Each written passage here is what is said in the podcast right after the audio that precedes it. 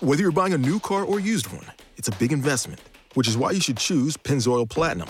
It helps extend the life of your engine and protect it up to 15 years or 500,000 miles, whichever comes first, guaranteed. That's because Pennzoil's base oil is made from natural gas and 99.5% free from engine clogging impurities. The proof is in the Pennzoil. Enrollment required. Keep your receipts. Other conditions apply. See pennzoil.com slash warranty for full details. Find it at Firestone Complete Auto Care.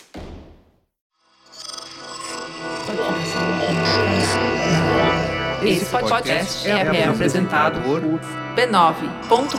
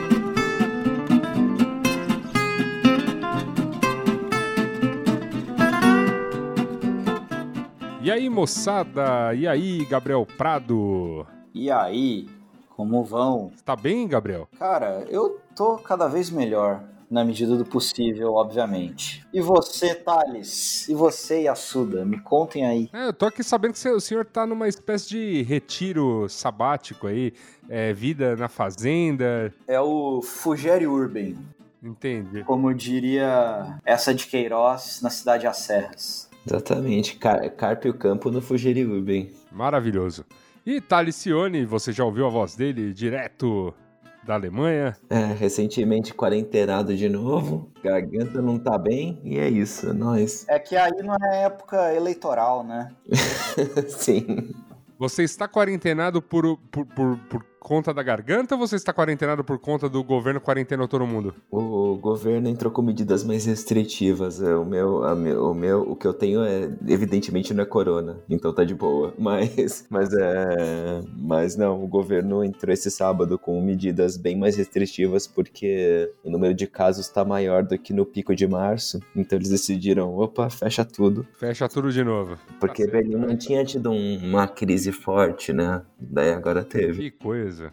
Que coisa. É, a gente continua aqui naquela, naquele vai, não vai, o grande faz de conta, mas, né, caminhando aí, não sabemos exatamente para onde. Mas é, meus amigos, Mupoca, começando Mupoca número 121, começando aqui sempre de uma maneira bacana, animada, apesar de todos os reveses que estamos vendo no noticiário, não é mesmo? É, noticiário tá uma beleza, né? Noticiário não é uma beleza. Imagino que em alemão deve ser ainda mais chocante. Ah, as palavras eu, são maiores. Eu, eu, estou imerso na minha ignorância que faz parte do, do Fugere Urban. Se vocês quiserem me contar para eu ficar mal, sou todo ouvidos. ah, não, é melhor não, viu, Gabriel Prado? Vamos só com a pauta do programa mesmo, né? Mas como você tá meio desinformado, então eu vou perguntar a, a Talicione, que é um cara mais ligado aí na tecnologia, é um cara mais antenado em tudo que tá acontecendo, vai ser muito importante no programa de hoje, não é mesmo? Programa que a gente vai falar bastante de tecnologia. Talicione, eu gostaria de saber se você viu em algum lugar aí nos, nos noticiários, né? Se eles tinham uma resposta aí neste momento, né? Para responder aquela pergunta que não quer calar, aquela pergunta que eu sempre faço no começo de nossos programas, que é o que é Mupoca? Sim, eu, eu vi, na verdade, sair numa newsletter que eu assino, e Mupoca, na verdade, é uma distro de Linux que roda seus aplicativos em modo aleatório. Então, às vezes, você clica no Firefox e abre um Chrome ou se pá o bloco de notas. Eu acho maravilhoso, porque assim, você tem que esperar o aplicativo certo abrir para você fazer as, a, né, a, o que você precisa. Ou seja, você vai treinando a arte da procrastinação produtiva, que é você fazer outras coisas que não a coisa que você precisava. Olha que legal. Já tô fazendo palestra para vender aí sobre resiliência. Esse ideograma aqui chinês significa resiliência.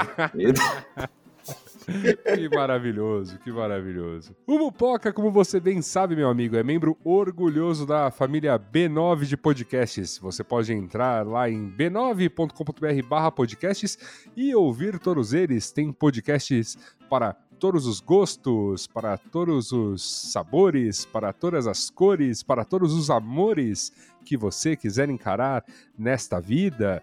É verdade, a gente teve uma notícia muito bacana aí na, na semana que temos um podcast da família B9 finalista aí do prêmio Vladimir Herzog de jornalismo. É verdade, minha gente. Rapaz. É, o Finitude, tocado pela Juliana Dantas, né? Lindo podcast, tema, né, sensível e maravilhoso e está aí, né, nesta finaleira, vamos, vamos torcer. Eu, eu, confesso que não vi a fundo as questões de como vota, como, como faz para ganhar, se ganha, como vai ser o anúncio, mas a notícia chegou e eu fiquei realmente muito contente aí de ver, né? Um trabalho do, do, dos irmãozinhos aí de família brilhando nessa, nessas premiações, né?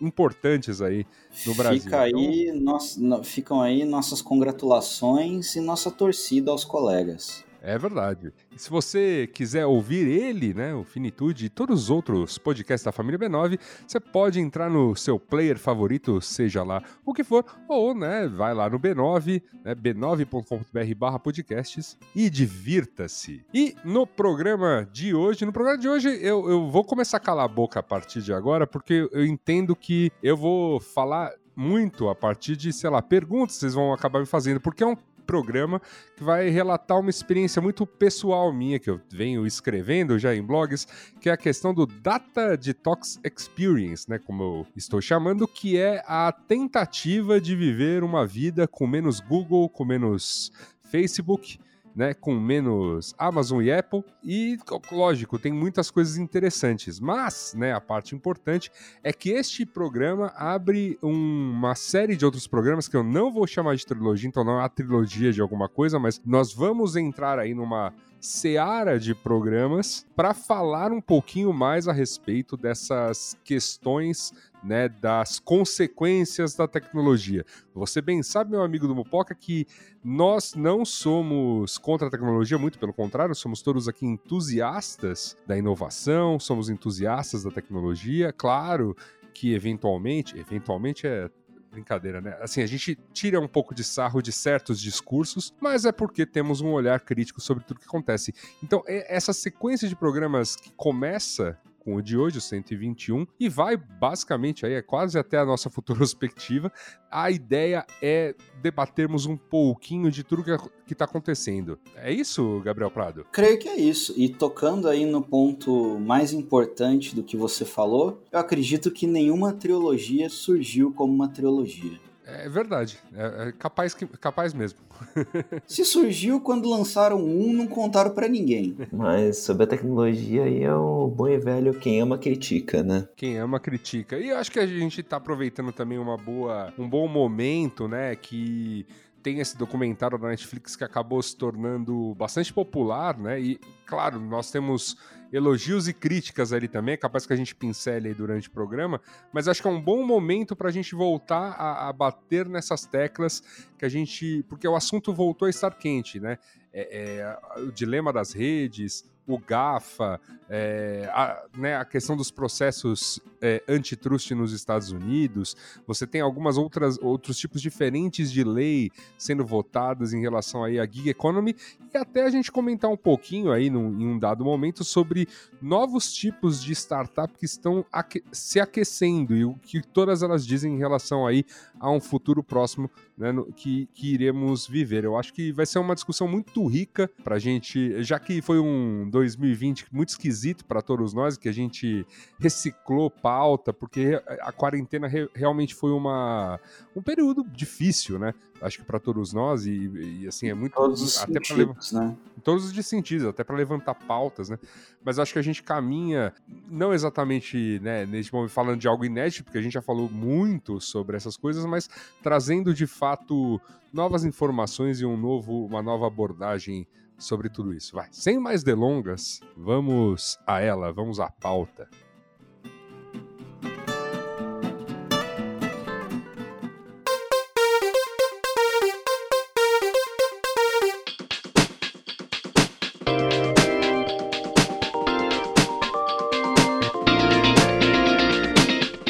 Senhores. Eu, como eu falei, eu tenho que parar de falar, porque eu falo demais nesse programa, as pessoas se irritam. Então, vocês assumam essa introdução que eu vou, eu vou ficar mais quieto aqui, porque hoje eu sou quase um entrevistado. Olha, eu acho que as pessoas vão ter que te engolir. Mas vamos lá, Luiz e Assuda, bate bola, jogo rápido. Jogo, jogo rapidíssimo, vai levar umas três horas o programa. Avançando aí. A gente vai começar aí pelos tópicos é, navegação, põe na tela. antes, antes de começar com os tópicos que estão escritos na pauta, então, só recapitulando, né? É um, eu, é, a gente já tinha feito em 2018, quando fizemos a trilogia da privacidade, um primeiro exercício de data detox que é o, o que era, não é mais o mesmo, aquele lá. Então, eu acho que tem coisas que foram atualizadas de lá para cá, porque a tecnologia muda, a abordagem das empresas mudam e, e, é importante entender que esse é um processo de também de eterno, né, eterna atualização. É, eu acho que você tocou, acho que você tocou num ponto interessante aí. E a primeira coisa que seria, seria interessante é, saber, pessoalmente, fiquei curioso agora, por você ter, ter lembrado disso. O que, que mudou daquela época para esse novo detox? Acho que aquele ano nós estávamos, em 2018, quando a gente abordou isso pela primeira vez lá na trilogia, estávamos todos muito enojados com as práticas do Facebook. Então foi um detox em que, assim, a gente, no caso eu, e, e muito do texto da, do próprio Data Detox, ele, ele, não que ele mencionasse explicitamente Facebook, mas era um monte de cuidados para você isolar um pouco o Facebook. A própria Mozilla, para você ter uma ideia, hoje ela, ela, ela coloca à frente, né, no seu entre o seu hall de soluções para você dar uma incrementada no, no, no navegador Firefox, um isolador de Facebook muito mais do que a solução de múltiplos containers que eu e o Thales somos tão fãs. Então acho que essa, essa é a principal mudança de 2018 2018 que o meu olhar estava muito em como é que eu reduzo o meu uso de redes sociais, como é que eu reduzo o meu uso de Facebook e começo a isolar meu uso de Google do atual que foi um pouco mais fundo. Abrangente, é, né? Abrangente. E, e, assim, até mais, e até pelo número de serviços que nós utilizamos, muito focado em Google, porque o Google realmente está muito mais onipresente é, é, na minha vida do que o Facebook. É, é, isso é, é, é, mais perceptível. O Facebook já consegui fazer uma bela redução de uso de 2018 para cá. A rede social praticamente não uso para nada a não ser comercialmente. O Instagram foi, é, é, como fala, assim, tem uma conta, abre aspas, pessoal, que eu basicamente fico postando foto de comida para fazer biscoitagem tem a, e tem as duas contas comerciais que eu mal ligo para elas, essa é a verdade, tanto a do Mupoca quanto a de coisas da rua. Então é uma rede com muito menos uso, né? E o WhatsApp a gente usa porque é inevitável, você não tem, não, é, é, tipo, eu não, tô, não vou recomendar a ninguém que seja o ser humano que eu sou, às vezes, e falo, e aí galera, vamos testar o Signal? Vamos testar o, o, o é, é a Matrix? Vamos fazer um call no Jitsi em vez de usar o Google Meet? Mesmo porque adesão zero quando você. Adesão zero, exatamente. E, e, mas nesse então foi, acabou sendo um exercício muito pautado acabou, a partir do Google, tudo que isso desdobra. O que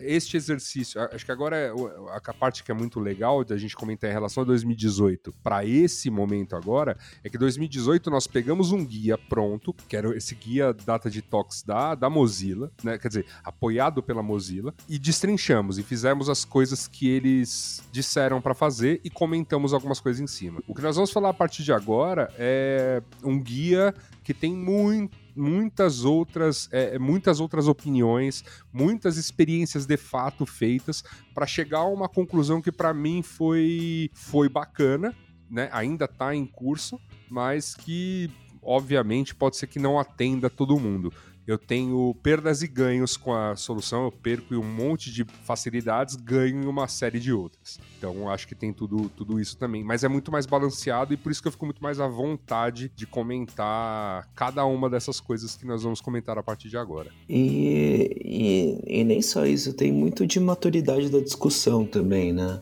Uhum. que foi extensivamente abordada. A gente já tem muita coisa, e daí já da minha perspectiva, né? Que tipo, que a gente começou a conhecer, sei lá, em 2017, 2016. Hoje ela é muito mais clara, muito mais madura. A gente sabe a extensão das paradas, do tipo, ah, Facebook discuta ou não, sabe?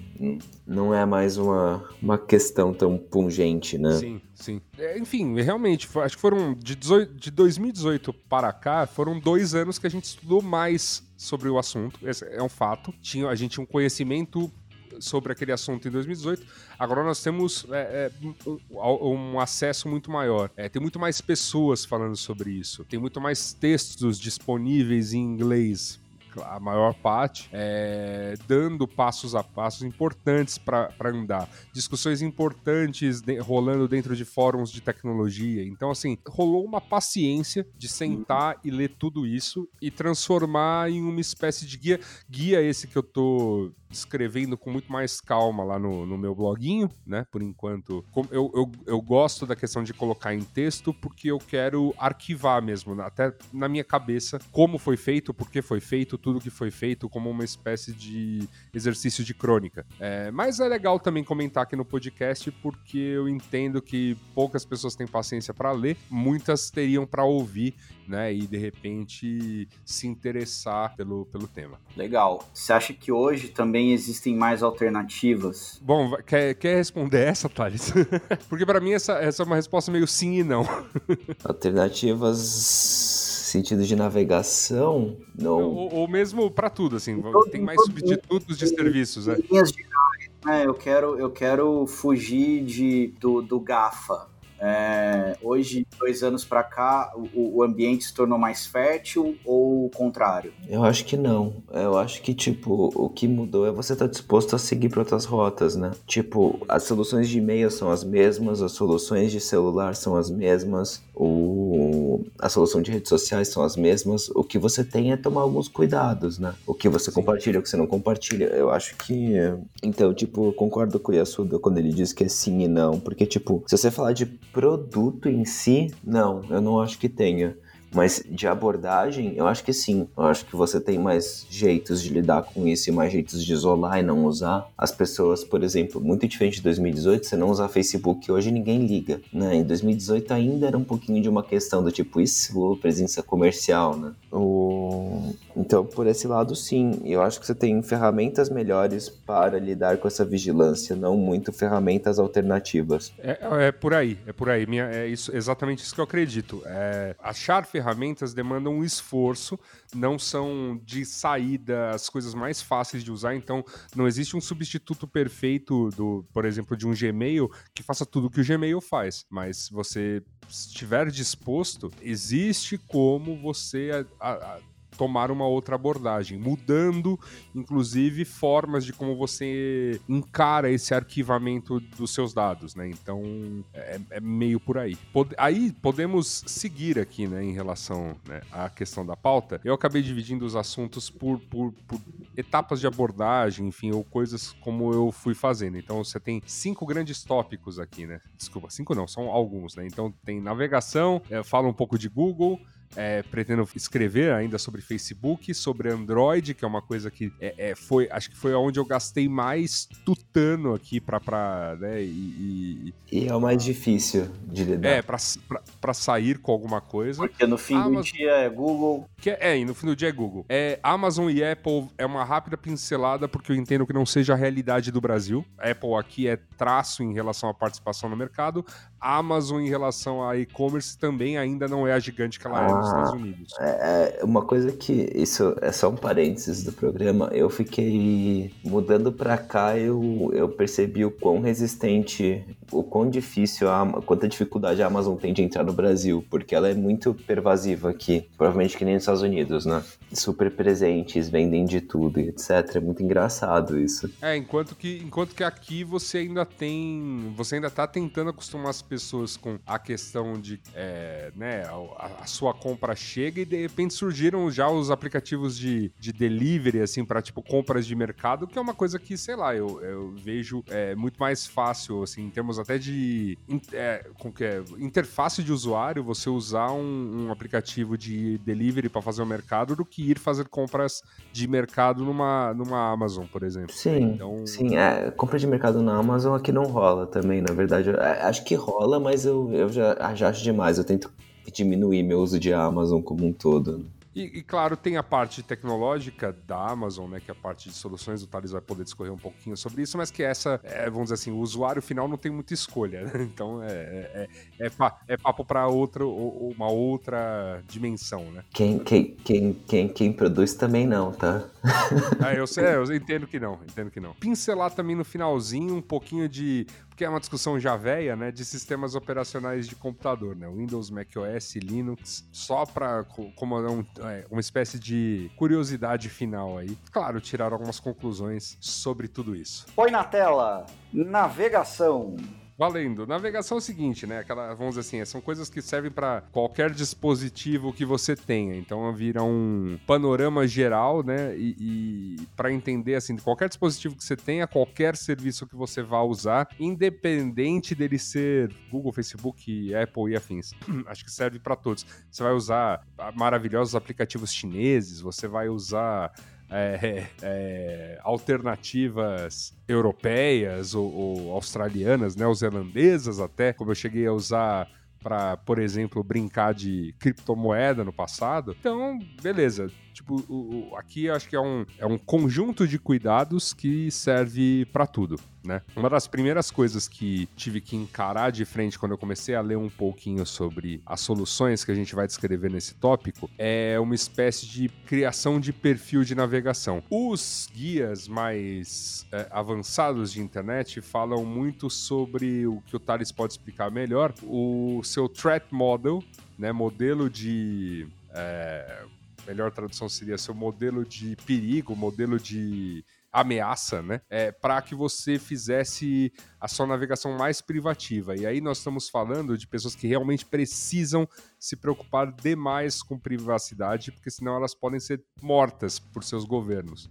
Né? Então, quando você tem guias para como navegar na Tor, como se anonimizar de fato, eles falavam muito nesse, nesse termo, threat model. Eu acho que ele é um pouco pesado demais, porque a gente tem aqui, mas parte da coisa é, é, é legal de você trazer, que é você raciocinar um pouquinho como é que você navega na internet, quem são seus diferentes eus que navegam na internet e como eles podem ser separados, ou seja, que você tem, você saiba quem são as atividades que você realmente faz para que é, eu dificulte ao máximo um, né, um, uma empresa de saber que aquela pessoa que abre tal e-mail corporativo, faz tais planilhas, e aquela pessoa que pesquisa compras no, nos e-commerces, e aquela outra pessoa que é, as, é, compartilha bobagem no Facebook e no Twitter, são a mesma pessoa. Já, já que a gente falou de thread moda, a gente não vai entrar tanto nisso depois. Eu já vou pular um pouco na frente e falar de VPN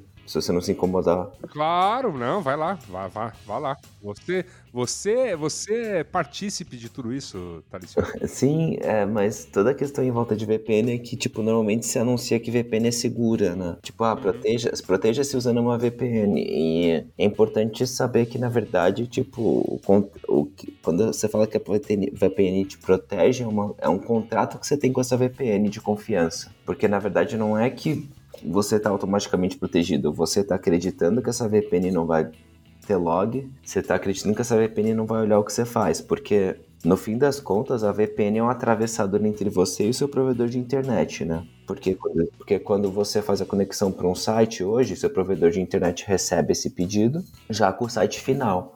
Quando está usando uma VPN, esse pedido vai para a VPN e a VPN vai passar para outro lugar. E daí vai voltar para você. Então, seu, seu provedor vai ver a sua conexão com a VPN.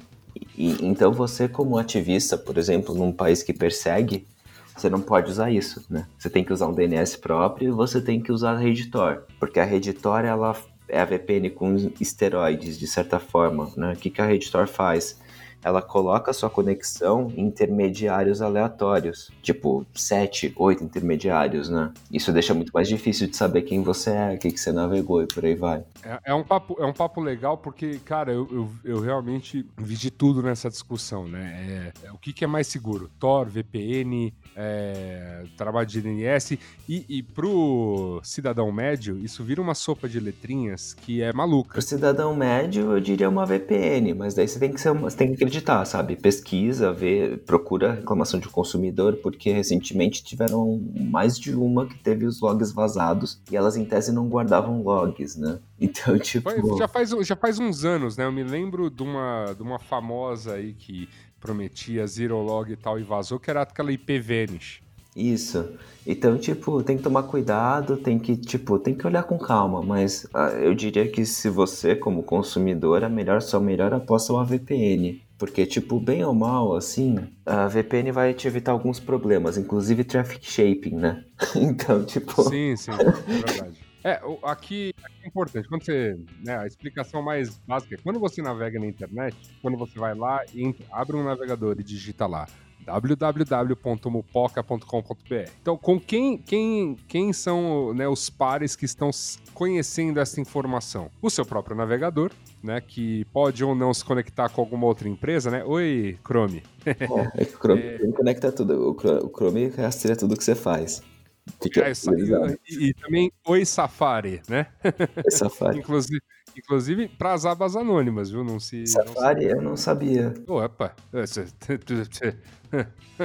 Rapaz! Enfim, então você tem, você tem isso. Então você já. É, é uma empresa com a qual você está compartilhando o que você está acessando. É, as empresas aos quais o site se conecta. Então, supondo que esses putos do Mupoca coloquem seu site oficial, quer dizer, a gente não tem controle porque é o, é o B9, né? Hoje nosso site oficial. Mas o B9 tem, por exemplo, um Google Analytics, tem, pode ter lá o Facebook Pixel, pode ter alguns outros trackers de propaganda e todos eles, né, sabem que lá surgiu um ser humaninho aqui. E vou, e vou ter algumas informações dele que o, o, browser meio que envia de maneira quase automática, que é o que a gente chama de é, User Agent, é isso? Não. É, o User Agent é um deles, tá? User Agent é um User Agent é um, é um formato não é um formato meio que padronizado que informa o seu navegador uhum. e o seu sistema operacional mas você também manda seu IP normalmente, você manda uma série de informações e você manda uma série de informações do seu hardware também, que você pode usar para fazer fingerprinting na sua Isso. máquina, né? Que é tipo, que é um jeito de você rastrear a pessoa sem ela ser muito sem, mesmo que eu não informe um e-mail, mesmo que eu não informe uma, uma. Assim, mesmo que eu não me logue naquele site, daria, vamos dizer assim, para chegar à conclusão de que você é você por conta dessas informações que são enviadas. E, e é até meio bobo, assim. Você entrou na Amazon e logou e a Amazon compartilha cookies ou faz fingerprinting com rede de anunciantes e esses anunciantes sabem quem é você. Tipo, tem essas coisas, né? E inclusive, inclusive fingerprinting é uma coisa que é, que é bem complicada porque o Firefox não te protege por padrão, inclusive. Não. Você tem, que, você tem que ir lá, ligar e etc. Tem que configurar para isso. A, e aí a outra, a outra empresa com quem você está dividindo essa informação é a sua, o que é chamado na literatura da internet de ISP, a sua Internet Service Provider, o seu provedor de internet, né? No caso, se você acessa via celular, a tua operadora do, do teu chip 3G, 4G, se você está acessando do Wi-Fi ou da sua casa, o provedor de internet daquele serviço. Se você está acessando cabeado, a mesma coisa. Então, to, to, todos esses pares, né? Ah, e tem alguns outros que aí começa a ficar mais complicado.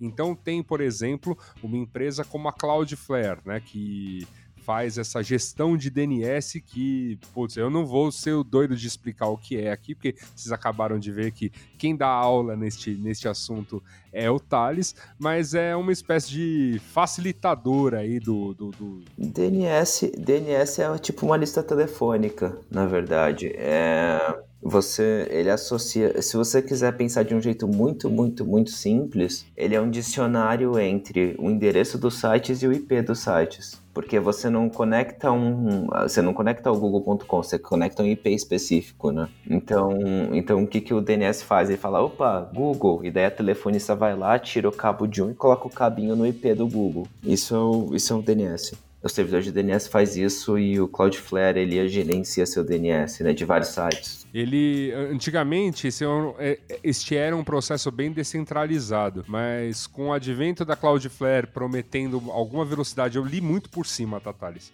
É, mas prometendo uma velocidade maior para carregamento de sites que eles iam fazer e bababá, e de fato fizeram uma tecnologia lá que era realmente incrível, eles conseguiram concentrar por padrão aí tipo, boa parte dessas requisições no mundo. A coisa mais legal do Cloudflare era a proteção contra DDoS, que é fantástico. Uhum. E... Mas sim, Cloudflare é um serviço ótimo. É, não tenho o que falar, mas é bem bom. Contudo, tem essa informação também fica com ele. Não, tem seus problemas. Tem, tem, tem, seus problemas, inclusive de tipo. Inclusive de vigilância e tal. Então, use com cuidado, mas é ótimo. Eu não vou, eu não vou mentir, assim, a, conveniência ali é muito boa. É, então, to, então, todos esses pares estão sabendo que você, na calada da, da noite, mesmo utilizando a aba anônima de seu de seu navegador, tá? Então, não venha com essa de, ah, é o mesmo para site pornô? É o mesmo para site pornô. Então, todo mundo tá, toda essa galera sabe quando você acessa este site e por uma série de ferramentas aqui descritas, tem como saber quem, quem é você. E o que você faz na abordagem de navegação, de tudo que a gente tá que a gente o Thales já começou falando de VPN e falou de DNS e a gente ainda vai discorrer sobre algumas coisas, é ajudar a camuflar um pouco ou desconectar certas pontas, né? É, é para é que elas é, tenham dificuldades para dizer que você é você, a não ser que você logue no, no, no, no, no sistema aí, claro. Tipo, o sistema sabe que você. O site vai saber que você é você por, outras, por outros motivos, né?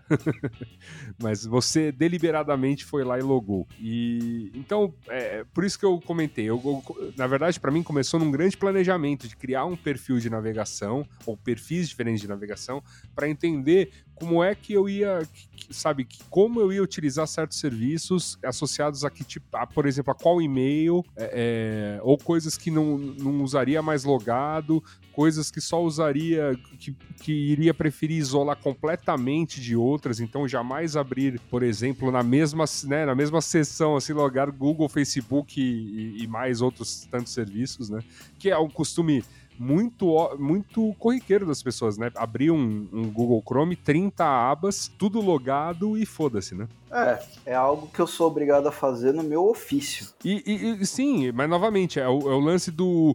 Então, já que você vai ser obrigado a abrir, como, você mesmo disse, Gabriel, e eu, e eu pensei muito nisso também para trabalho, já que certo, boa parte das coisas eu vou ter que ser obrigado a fazer como ofício, então eu vou ter que ter ainda 30 abas abertas. Então, que, em que contas eu quero estar logado ali? Na minha pessoal de Facebook, na minha pessoal de Google, sabe? Na, na conta onde eu faço compras, na conta onde eu eu me relaciono com as pessoas via, via né, chat, né, comunicação, é, eu acho que é um pouco disso. Pensar quem são, quem seriam e quais serviços eu, eu, eu utilizo com essas, é, é nesses diferentes perfis para então encarar essas abordagens de, de separação. Que aí, né, enfim, eu, eu, coloquei aqui as duas que são que são as minhas, que são as que eu utilizo e são as minhas favoritas que é o compartimentador aí de containers, né, de navegação que só funciona em browsers baseados no Firefox. Então você tem isso no Firefox, né, para utilizar, ou em qualquer outro fork dele que, que, que, você possa instalar extensões do Firefox. E funciona como, né? Ele isola, né, os cookies, né, que são esses arquivos que sites deixam no seu computador, que podem ser armazenados por, só pela sessão ali, ou por até um ano aí, enfim, pode ficar de maneira indefinida no seu computador. E eles servem, né, assim, diferentes cookies, diferentes, né, é diferentes sites que você acessa, é, eles, é, o, um determinado site tinha o poder de meio que dar uma olhada no, nisso tudo e, e, e, saber muito mais sobre você, mesmo que ele não fizesse diretamente. O, o, os sites que você acessa tem outros sites rodando dentro dele, a parte de propaganda, o embed do YouTube que você coloca num post, o embed do Twitter, o embed do, do Instagram, né? Que é a janelinha para aparecer o post bonitinho. E tudo isso, tecnicamente, são vários sites rodando dentro de um único, com a possibilidade de ler, né? Ali diversos cookies que você tá, que você tá guardando na máquina. Então a ideia toda aqui dessa, dessa questão é já começar uma, um conceito de separação. Tô falando merda, Thales? Não, não, é exatamente isso. E é como eles fazem direcionamento de anúncios para você, né? Pelo seu perfil, hum. pelos cookies que você tem. Exato. É, como a gente como o Thales bem comentou no começo desse programa, já não é mais a única abordagem, tá? É, cookies é uma, é uma técnica até muito antiga e cookies têm um uso legítimo. Por exemplo, quando você acessa um determinado site, loga-se nele e sai abrindo outras janelas, tipo, o que faz você permanecer logado é o cookie. Então, é, ele tem um uso legítimo da coisa. Não é que ele é, ele é ruim, né, por, por natureza. Né? Ele é uma tecnologia. Colocar de antemão, assim, boa parte dessas tecnologias que são abusadas, né, para rastreamento, elas têm usos legítimos, elas não nasceram com isso em mente, né? Sim, sim, sim, exato. Então, e assim, eu, eu simplesmente dizer para você, bloqueie todos os seus cookies, vai fazer a maior parte dos sites que você navega quebrar, né? Ele não vai funcionar. Ah, não roda JavaScript, ah, não roda, ah, não, não deixa gravar cookie. Não é bem essa abordagem que, que você gostaria, porque a experiência experiência de navegar na internet vai, vai ficar terrível. Terrível, terrível. Ainda que eu brinque, por exemplo, eu gosto de, de sites no navegador da, do, do, celular, assim, eu abro até com JavaScript desabilitado. É bom porque vem aquele, aquela página toda tosca, só com o texto que eu gostaria de ler, porque basicamente estou no celular, eu quero só ler a informação rapidinho. não quero que carregue vídeo, não quero que carregue né, outras Mídia. coisas. Isso, exato. O estado da web hoje depende muito de JavaScript.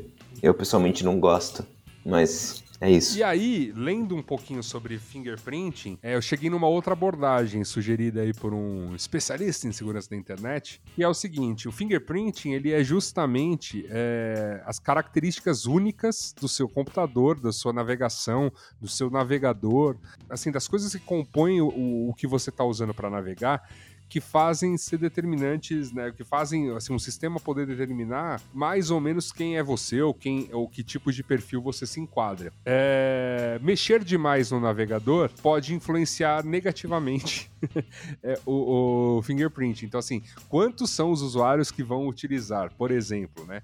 É, extensão do Firefox para container. O próprio Firefox, que é um navegador muito menos utilizado no mercado. É, extensão para bloquear anúncios, como o Block Origin ou o Privacy Badger, extensões de segurança para acessar sites so, somente seguros, que é o HTTPS Everywhere, é extensão para não não conectar CDNs, né, que enfim basicamente facilitam o carregamento de, de certas coisas do site, como as imagens, os vídeos e tudo mais, é, e, e certas partes do código, como os próprios JavaScripts que o Thales agora comentou, que é uma extensão chamada Decentralize. Então, assim, é, tudo isso, uma vez que é, um determinado site consegue né, ter acesso a, a, essa informação de que o, o teu navegador tem mais ou menos essas características, acabam servindo para te identificar quando você acha que você está fazendo um, um, puta grande papel que é não ser identificado.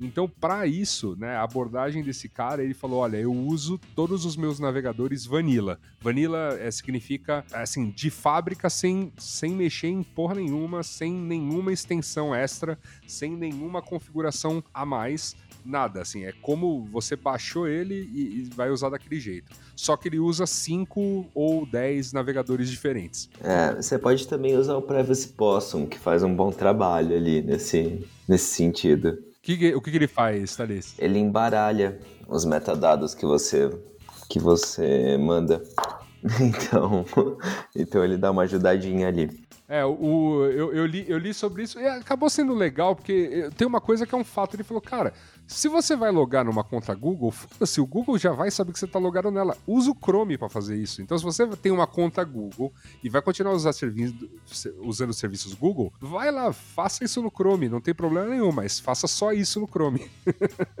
e aí usa, usa outros navegadores para fazer tudo o resto. Sim, e daí você tem que ser disciplinado, né? De abrir o Chrome para tipo, só para isso, sabe? E acho, Exata, e acho exatamente. que essa é a, é a, dica mais simples e a mais prática é, para começar essa cultura, né? Sim, sim. É, assim, eu, eu, posso até de uma hora tirar um print aqui, mas é engraçado. Minha barra, a minha barra de navegação, que tem os iconezinhos aqui, tem cinco navegadores um do lado do outro. Eu tô usando no momento o Firefox, eu tô usando um, uma versão do Chromium, que é a base open source que dá origem ao Google Chrome, mas ele funciona como né, como open source, então outras pessoas podem pegar o Chromium e transformar em outros produtos. Então, eu uso um Chromium que é, tem um desenvolvedor bacanérrimo que botou um. Basicamente, ele pega o Chromium assim que lança um, um, novo release dele, bota uma, uma agenda de flags bloqueando todas as instâncias Google possíveis e imagináveis dentro desse navegador e, e, já, e, já, e já solta no GitHub. O nome desse projeto é Ungoogled Chromium. E eu tô usando ele como um navegador alternativo. Inclusive neste momento que estamos gravando o podcast, porque né, o podcast está sendo gravado por uma solução web-based né, é, no navegador. Tem o Google Chrome para quando eu preciso utilizar, né, enfim, serviços Google. Tem um outro navegador baseado também em Chromium que se chama Iridium Browser Uh, tem umas configurações default de segurança dentro dele. E tenho também aqui, tá, tá está instalado para, enfim, sei lá, pesquisar e-commerces e até se eu quiser pesquisar outras coisas mais doidas afins aí, é o Tor Browser, que é o, o navegador da, da rede Tor, como o Thales citou. Ele faz, ele já. Você abre o Tor Browser, ele é todo baseado no Firefox e ele já pergunta, ó, oh, você quer conectar a rede Tor? Tá, conecta e, e, e aí você já abre navegando, como ele falou, com esses vários intermediários, né? É, é, dividindo a tua navegação para te disfarçar um pouquinho. Disfarçar bastante. Ah, beleza. Disfarça, é, sim. É, é, disfarça bastante. É que, como, como a gente. A Reditor ela foi quebrada, né? Já em determinado momento. Então, eu sei que. Assim, eu li muitos textos falando use, usa com muita parcimônia, mas como, tipo, o meu caso é não vou cometer nenhum crime online, eu não vejo problema nenhum em utilizar. É que a rede. É que assim, você precisa de muita vontade. Então, tipo. Assim, você precisa tá. O governo precisa estar tá atrás de você, sabe? Pra você, tipo. Sim, sim. É. É, é, assim, você precisa ser realmente um alvo preferencial para quebrarem. Né? Precisa valer, isso eu entendo. Precisa valer a pena. Isso eu, isso eu entendi. E nessa abordagem, por exemplo, desse especialista, ele comentou um negócio que é o seguinte: olha, então tô te falando que eu tô usando aqui navegação, o, é, navegadores vanilla, ou seja, eu não instalei nada, não instalei um adblocker sequer, não instalei nenhum outro, né, é, é, nenhuma extensão tanto citada por mim quanto citada pelo Thales. Então você vai ver propaganda na internet, os trackers dos sites, né, e, e as propagandas que estão inclusas neles vão ficar te seguindo. Você vai ter essa, esse desprazer de voltar a ver né, esse tipo de propaganda na internet.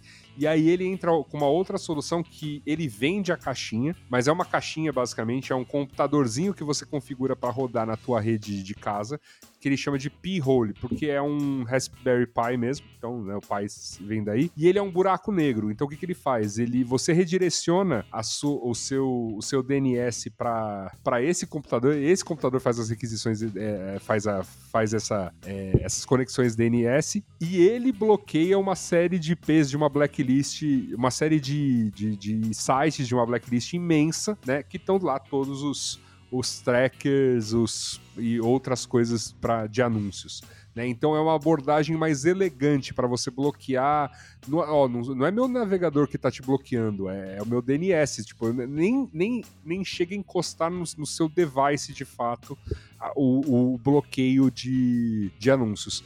É uma solução elegante, tem uma opção interessante que está sendo comentada, que já é um serviço é, que um que um programador colocou em código aberto, é, no, no GitHub mesmo também, e tem o serviço para você utilizar de graça, mas ele aceita doações, que é um serviço chamado PyDNS, né, pi-dns.com, é, que faz isso só de você informar um IP é, é para fazer essa gestão de DNS, tanto no seu, na máquina quanto no seu navegador. E ele, promete, e ele faz exatamente o que ele promete. Ele, cara, você entra num site, você não fez configuração nenhuma no seu navegador, mas, cara, entra tudo bloqueado, bloqueadíssimo, assim. Obviamente dá uns paus, porque ele, ele, ele, por exemplo, bloqueia coisas demais do Google. Então, assim, usar, por exemplo, é, é, o PDNS ligado no Chrome, e aí quando você for usar um Google Docs da vida, cara, vai quebrar, você vai ter que desligar.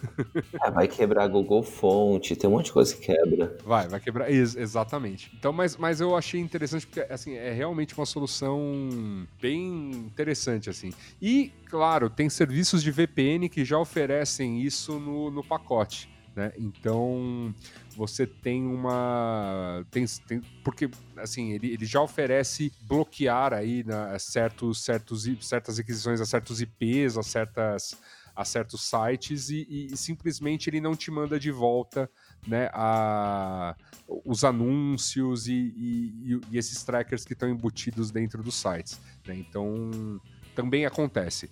E também às vezes e também às vezes quebra a navegação. Mas vale dizer ali que as VPNs não são auditáveis e as outras soluções que o Yasuda falou são, né, as open source. Exato. Então... É isso aí. É, ainda, ainda assim, você tem. É, ainda assim, VPNs, você tem aí algumas que são muito, pelo menos, bem vistas, né? Pelo, pelo, pela galera de tecnologia. É a reputação na praça, né? É, é, é, por isso que eu falei, pesquisa, mas não é auditável. Você confia. Sim, é, exato. É. Você tem, que a Mulvad, que é uma que o, o Thales já recomenda de, desde, desde sempre e que é a solução que a Mozilla vai usar no Firefox VPN, né? O Mozilla VPN vai ser powered by Muvad, é, é uma que é muito interessante. Tem uma outra que, que, que eu estou utilizando também, tá com a reputação em dia na praça e tudo mais, também prometendo zero log. E de fato, o, assim, configurar ela é muito fácil, o aplicativo funciona tudo, é tudo muito amigável. É a NordVPN. E tem uma outra que é muito elogiada também, que é a ExpressVPN. São acho que as três que eu vejo melhores comentários a respeito. É, a NordVPN teve um vazamento, mas uhum. foi muito bem explicado. Então, não sei se. A reputação dela continua. Não, mas foi muito bem explicado e tal. Então, ok, mas tire as conclusões ali, né? É, é importante. É sempre, é sempre importante. E é isso, assim, eu acho que é, este é o. Este é, é uma espécie de ponto número um, né? Navegações aí. E aí a gente pode é, falar um pouco especificamente de alguns serviços. Próximo tópico na tela. Google. Google é um, Google é um lance, né? Porque, é, putz, é, eu, se, se, você para para refletir, os caras sabem muita coisa sobre eu e, e quase todo mundo há muito tempo, cara. Porque Gmail é um serviço de 2004. O Google conhece, me conhece melhor que a minha mãe. YouTube é, por aí também. É, né, que o YouTube foi comprado depois, né? Mas. Ah, é, é, o Gmail é, é, Google Raiz, né? Isso, o Gmail é Google Raiz e outras coisas que eles foram incorporando, né? Então, o Docs, que depois evoluiu para, né? uma é, família inteira de Office, depois evoluiu para o seu arquivamento de serviços com Drive, que depois evoluiu para soluções corporativas que chamavam é, é, Google Apps e hoje chamam G Suite, né? Para empresas, as suas fotos, né? Porque, pô, todo mundo andando com celular com câmeras cada vez melhores, os espaços é, para armazenar fotos foram ficando escassos no, no, celular. Pô, relaxa, eu tenho uma nuvem gratuita aqui, Google Fotos, e aí todas as suas lembranças indo para lá automaticamente, num passe de mágica, né? Então, e todas as outras coisas que você pode imaginar que você já tenha usado, o serviço pode ter morrido ou que você usa até hoje, né? Como o Google Meet, que já foi Hangouts antes, que já foi Google Talk antes, N conversas que você pode ter tido por ali, né? E, cara, é, é, uma conta muito complexa. E além disso, né, pra piorar um pouquinho mais, você ainda, eu sei, eu tô apontando o dedo para você mesmo, Vit, eu sei que você eventualmente rolou uma preguiça, porque rolou comigo também essa preguiça. E quando você foi inscrever assim num serviço, por exemplo, como Spotify ou como qualquer um outro, você foi lá e clicou em logar com a tua conta Google ou com a tua conta Facebook, mas você tem um monte de serviços que você logou, você fez associação da tua conta Google com aquele serviço. Então, de alguma maneira, o Google sabe também sobre parte do seu uso desses aplicativos. Olha que coisa maravilhosa. É, tá então, aí, né? É o único. E para piorar, ele ainda matou o Google Reader. Então, tá aí o. É. Não, se a gente vai além, assim, todo site que se preze na internet, exceto, sei lá, meia dúzia, incluindo o meu bloguinho, tem o Google, tem lá a tag do Google Analytics. Então é o Google sabendo como é que funciona a navegação em todos os sites do mundo, né? É a, maior, né, o maior provedor de propaganda e internet do mundo é o Google. Então, é, você acessa um site e ele tem algum tipo de anúncios, então você tem ali mecanismos do Google entendendo como é que, como é que você se relaciona com aquilo e até precisando saber mais sobre você para tentar te mostrar a propaganda certa, né? Que é, é, é aonde rola, né? Aonde se faz dinheiro de fato a empresa. Não é a única fonte de receita, mas é uma das mais importantes. Então, é, é uma empresa que sabe demais sobre você. E é dificílimo você falar, eu não vou mais usar Google, porque isso não existe. não dá. No AI, assim, no. Até, até comentei num braincast sobre o assunto. No, no, no mundo ocidental, fora da China, isso não existe. Você falar, não vou usar Google, porque invariavelmente você vai usar alguma, alguma parte dos serviços deles. Né? Seja seja para coisa mais mínima possível, que é, por exemplo, ter um celular, e a gente já vai falar um pouquinho sobre, sobre isso, e seja porque os, os serviços são práticos, e alguns serviços deles são meio default. Assim, a, a parte de colaboração de de equipes em documentos dentro de um Google Drive é maravilhosa, ela funciona muito bem. Nós mesmo aqui no Mopoca, por mais que eu já tenha tentado outras soluções, a gente ainda acha muito prático arquivar nossas, nossas pautas, né? Num Google Docs, porque os três podem mexer ao mesmo tempo e qualquer outra coisa que a gente for colocar no lugar vai ter uma curva de aprendizado do pros três, né? Então, assim, é preciso que nós três estivéssemos dispostos. Se já é difícil encontrar um consenso entre três pessoas, imagine uma equipe de 30, sendo que as 30 são muito habituadas a usar Google. Então é difícil você quebrar certas coisas. Então, assim. Entendendo isso, a gente sabe que, pô, vamos utilizar menos, mas não vamos cortar completamente a, a o contato com contas Google, tá? Essa, eu acho que é, essa é a, é a visão que eu acabo tendo. Assim, não, não tem como. É, é simplesmente impossível. Dito isto, uh, aí eu falo, relato um pouco de tudo que eu fiz, que é basicamente eu tinha duas contas muito importantes de e-mail no Gmail, que eram também duas contas Google muito importantes, que faziam a gestão basicamente de tudo que eu tinha Google, né? Então, é, uma conta pessoal que era o Gmail, a conta associada no, no, no celular Android, era a conta de login pessoal para algum, alguns projetos, era o e-mail preferencial de um monte de serviços que eu utilizava. É, é, essa, essa era a conta, né? A grande conta pessoal. Este Gmail eu estou assim a no, 99% dele já já para mandar para o espaço. Eu ainda só não fechei a, a, a, conta em si, mas inclusive lá tá tudo deletado. Uma série de contas que eram associadas a ele já saíram de lá, já foram para outros lugares.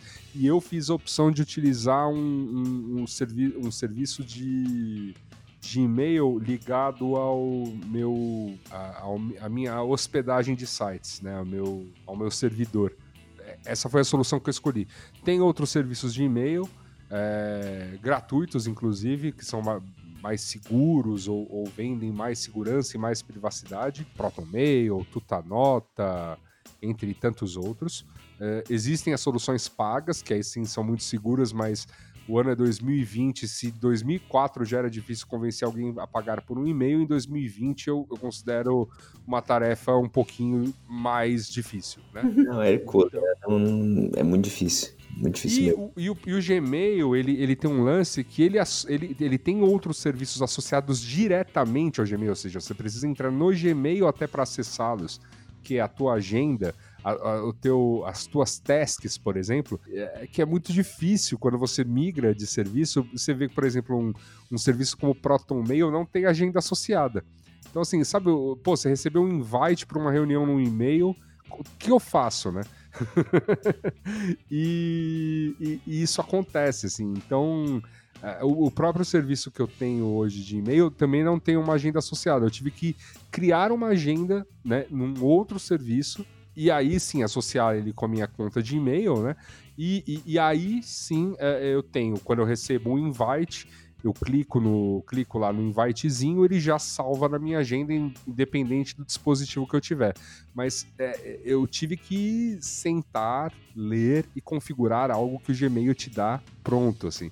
Então é, é uma dificuldade, assim, foi um, foi um processo. Eu estava muito afim de eliminar o Gmail da minha vida. Significa que, assim, eu, então, como eu disse, essas duas contas principais, que era uma pessoal e uma corporativa da época que eu tive, né, minha que eu tive ainda, né, ainda mantenho é, empresa, né, então tem o domínio dessa empresa que é o e-mail, elas, elas saíram do Gmail, elas não são mais contas Gmail, então as- os e-mails não caem mais lá no Google, né? Elas viraram contas desse, desse, de- desse serviço, desse servidor que eu tenho. Elas caem, né? Uma coisa que há muito tempo não se. não se- né, tem muita gente que tem meio asco de utilizar, que é client de e-mail.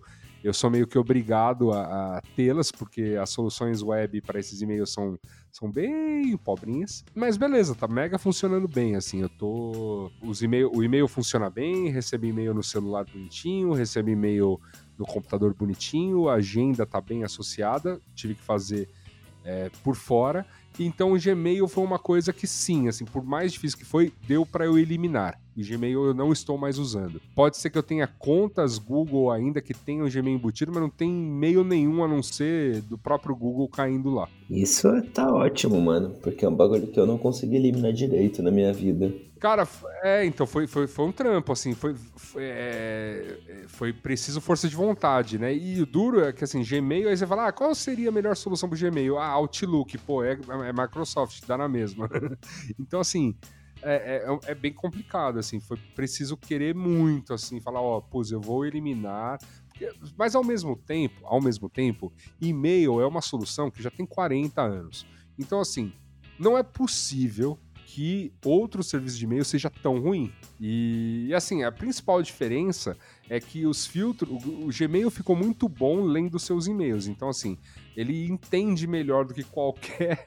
Qualquer outro serviço, né? É, o que é um spam. Mas não que os outros serviços não, não lidem bem com isso. Eles, eles assim, eu- o mundo, mundo tá assim, cada vez melhor nesse aspecto. Então, assim, não é a mesma experiência de usar um e-mail de, de hospedagem barata que era em 2004, quando o Gmail surgiu. Não é a mesma experiência de usar o Hotmail naquela época. Não é a mesma. Tipo, sabe, o- mesmo que você opte por um, um e-mail alternativo, cara, a experiência vai ser, vai ser tranquila. Assim, você- ele vai fazer o que precisa, você vai conseguir né, se comunicar da maneira, de maneira tranquila. E como eu disse, tem também as opções desses serviços ditos mais seguros, só que o problema é, eles são pagos, existe sim uma faixa gratuita para você utilizá-los, mas a faixa gratuita é muito mais limitada que a do Gmail. Então, tô falando aí, tu tá nota, acho que tem você tem direito a 500 megas de armazenamento. A- a- o Proton não, Proton Mail é 500 megas e o Tutanota, se não me engano, é 1 giga. Então, assim, não é para você guardar e-mails de toda a vida. Você vai ter que ter o costume de limpar a caixa de vez em quando, que é importante também. Mas também, aí, aí, tipo, eu tava pensando outro dia se não foi um erro essa, essa acumulação de e-mail. Foi um erro, foi, foi um erro demais, cara. O, o, o- o Google fez de tudo para você nunca deletar um e-mail. Porque ele, porque ele precisava de amostra, ele precisava ler muitos e-mails para não apenas ficar bom como serviço de e-mail, mas também ficar muito bom em, em estabelecer teu perfil e te apresentar boas propagandas. Então, assim, E, tipo, pra quê, né? Porque tem e-mail, assim, os últimos e-mails importantes que eu recebi que eu queria guardar, eles têm mais de 10 anos. Pois é, enfim, e sei lá, é. E mesmo essa questão de, ah, vou guardar um e-mail, muda muito de figura quando você começa a tomar certas decisões, sabe? Se você quiser guardar demais um e-mail, cara, tipo, guarda, assim, é, como que é, tira, tira o arquivo dele e guarda em outro lugar, né? Eu acho que tem essa, essa abordagem aí. Impri- Imprimica e, e lamina. Resumindo aí, ao abrir mão desses serviços, você abre mão de alguns confortos, mas em, em detrimento de ter mais controle sobre a sua privacidade, né? Com certeza, com certeza. Eu acho que essa é a parte importante, assim. Pô, é, é saber que, pô, meu e-mail não é, não é lido, né, pela... Né. E, e quando eu falo que não é lido pela empresa, eu sei que não tem um ser humano lendo lá falando hahaha, danadinho esse Luiz Assuda, hein? Não é isso, mas é isso, é não, não, não ter as, os, os documentos que são enviados para mim para sabe, melhor montar meu perfil. E aqui uma coisa besta, cara, que é o e-mail que a gente lida muito mal com eles. E-mail de aviso de serviços. Então, assim, por mais que eu não tenha feito meu login clicando em associar conta Google, mas utilizava aquele Gmail pessoal como o meu login de uma série de serviços, os e-mails de confirmação daqueles serviços caíam dentro do Google. Cara, assim, para mim é conta de um mais um. Tipo, é, é óbvio, né? Tipo, que o Google faz um perfil de acordo com o tipo de serviços que eu utilizo na internet. é muito simples. Chega a ser, chega a ser até meio é, né, óbvio. É, óbvio demais, né? É, mas é, não tem, não tem porquê eu pensar, ah, não, meu e-mail é super seguro. Não tem, cara. É tipo. E, e, e pensar seu, dessa né? Ele é gratuito. Pensar dessa maneira, voltando lá naquela coisa que eu falei de perfis, né, de navegação, te dá uma ideia até do, de, de como, é, como é que você vai criar logins, né, nessa, nesse monte de serviço é, que você porventura vai utilizar na internet. Pô, tem abordagens como os gloriosos 10 Minute Mail, né, que era aquele criador de caixas de e-mail que sumiam em 10 minutos, só para você criar login num serviço que provavelmente você não tinha muito, é, muito, muito, muita paixão, né? Mas assim, uma, uma, um exercício que eu tenho feito com muito afinco, que eu já fazia na época do Gmail, é, é a criação de alias, né? Ou, ou apelidos que são contas de e-mail que caem na mesma caixa. Então, assim, agora que eu tenho certeza que o meu armazenamento de e-mail está tranquilo, eu posso parecer que sou várias outras pessoas para um monte de outros serviços. Então eu tenho, por exemplo, um alias só para lidar com coisas de Google, um alias só para lidar com LinkedIn, por exemplo, um alias só para lidar com Facebook e por aí vai. Um alias para lidar com, com contas da casa, um alias para lidar com, com contas. Até para decorar esse monte de e-mail que eu fui abrindo é complicado. Então, vol voltando né, um passo numa dica anterior, um gerenciador de senhas é um grande investimento a ser feito. Qual você recomenda? Ah, cara, assim, as pessoas têm muito. Falam que assim, o ápice da privacidade seria você utilizar uma coisa que o Thales já me recomendou utilizar, que é o KeyPass. Sim, sim. Sim, não tenho o que falar. É isso. Tá, só que, só que eu acho, só que assim, eu, eu confesso que isso é demais para mim, porque significaria, assim, sincronizar algumas coisas. Eu, eu veria dificuldades, eu veria isso não funcionando em momentos cruciais que eu precisaria. Tipo, em momentos offline, por exemplo. Ah, por mais que eu sei que dá para configurar bem, assim, rolou um cagaço de eu configurar isso mal. Então eu prefiro a abordagem dos serviços que armazenam isso. É, e são serviços web. Aí tem dois que são mais famosos, que é o OnePassword e o LastPass.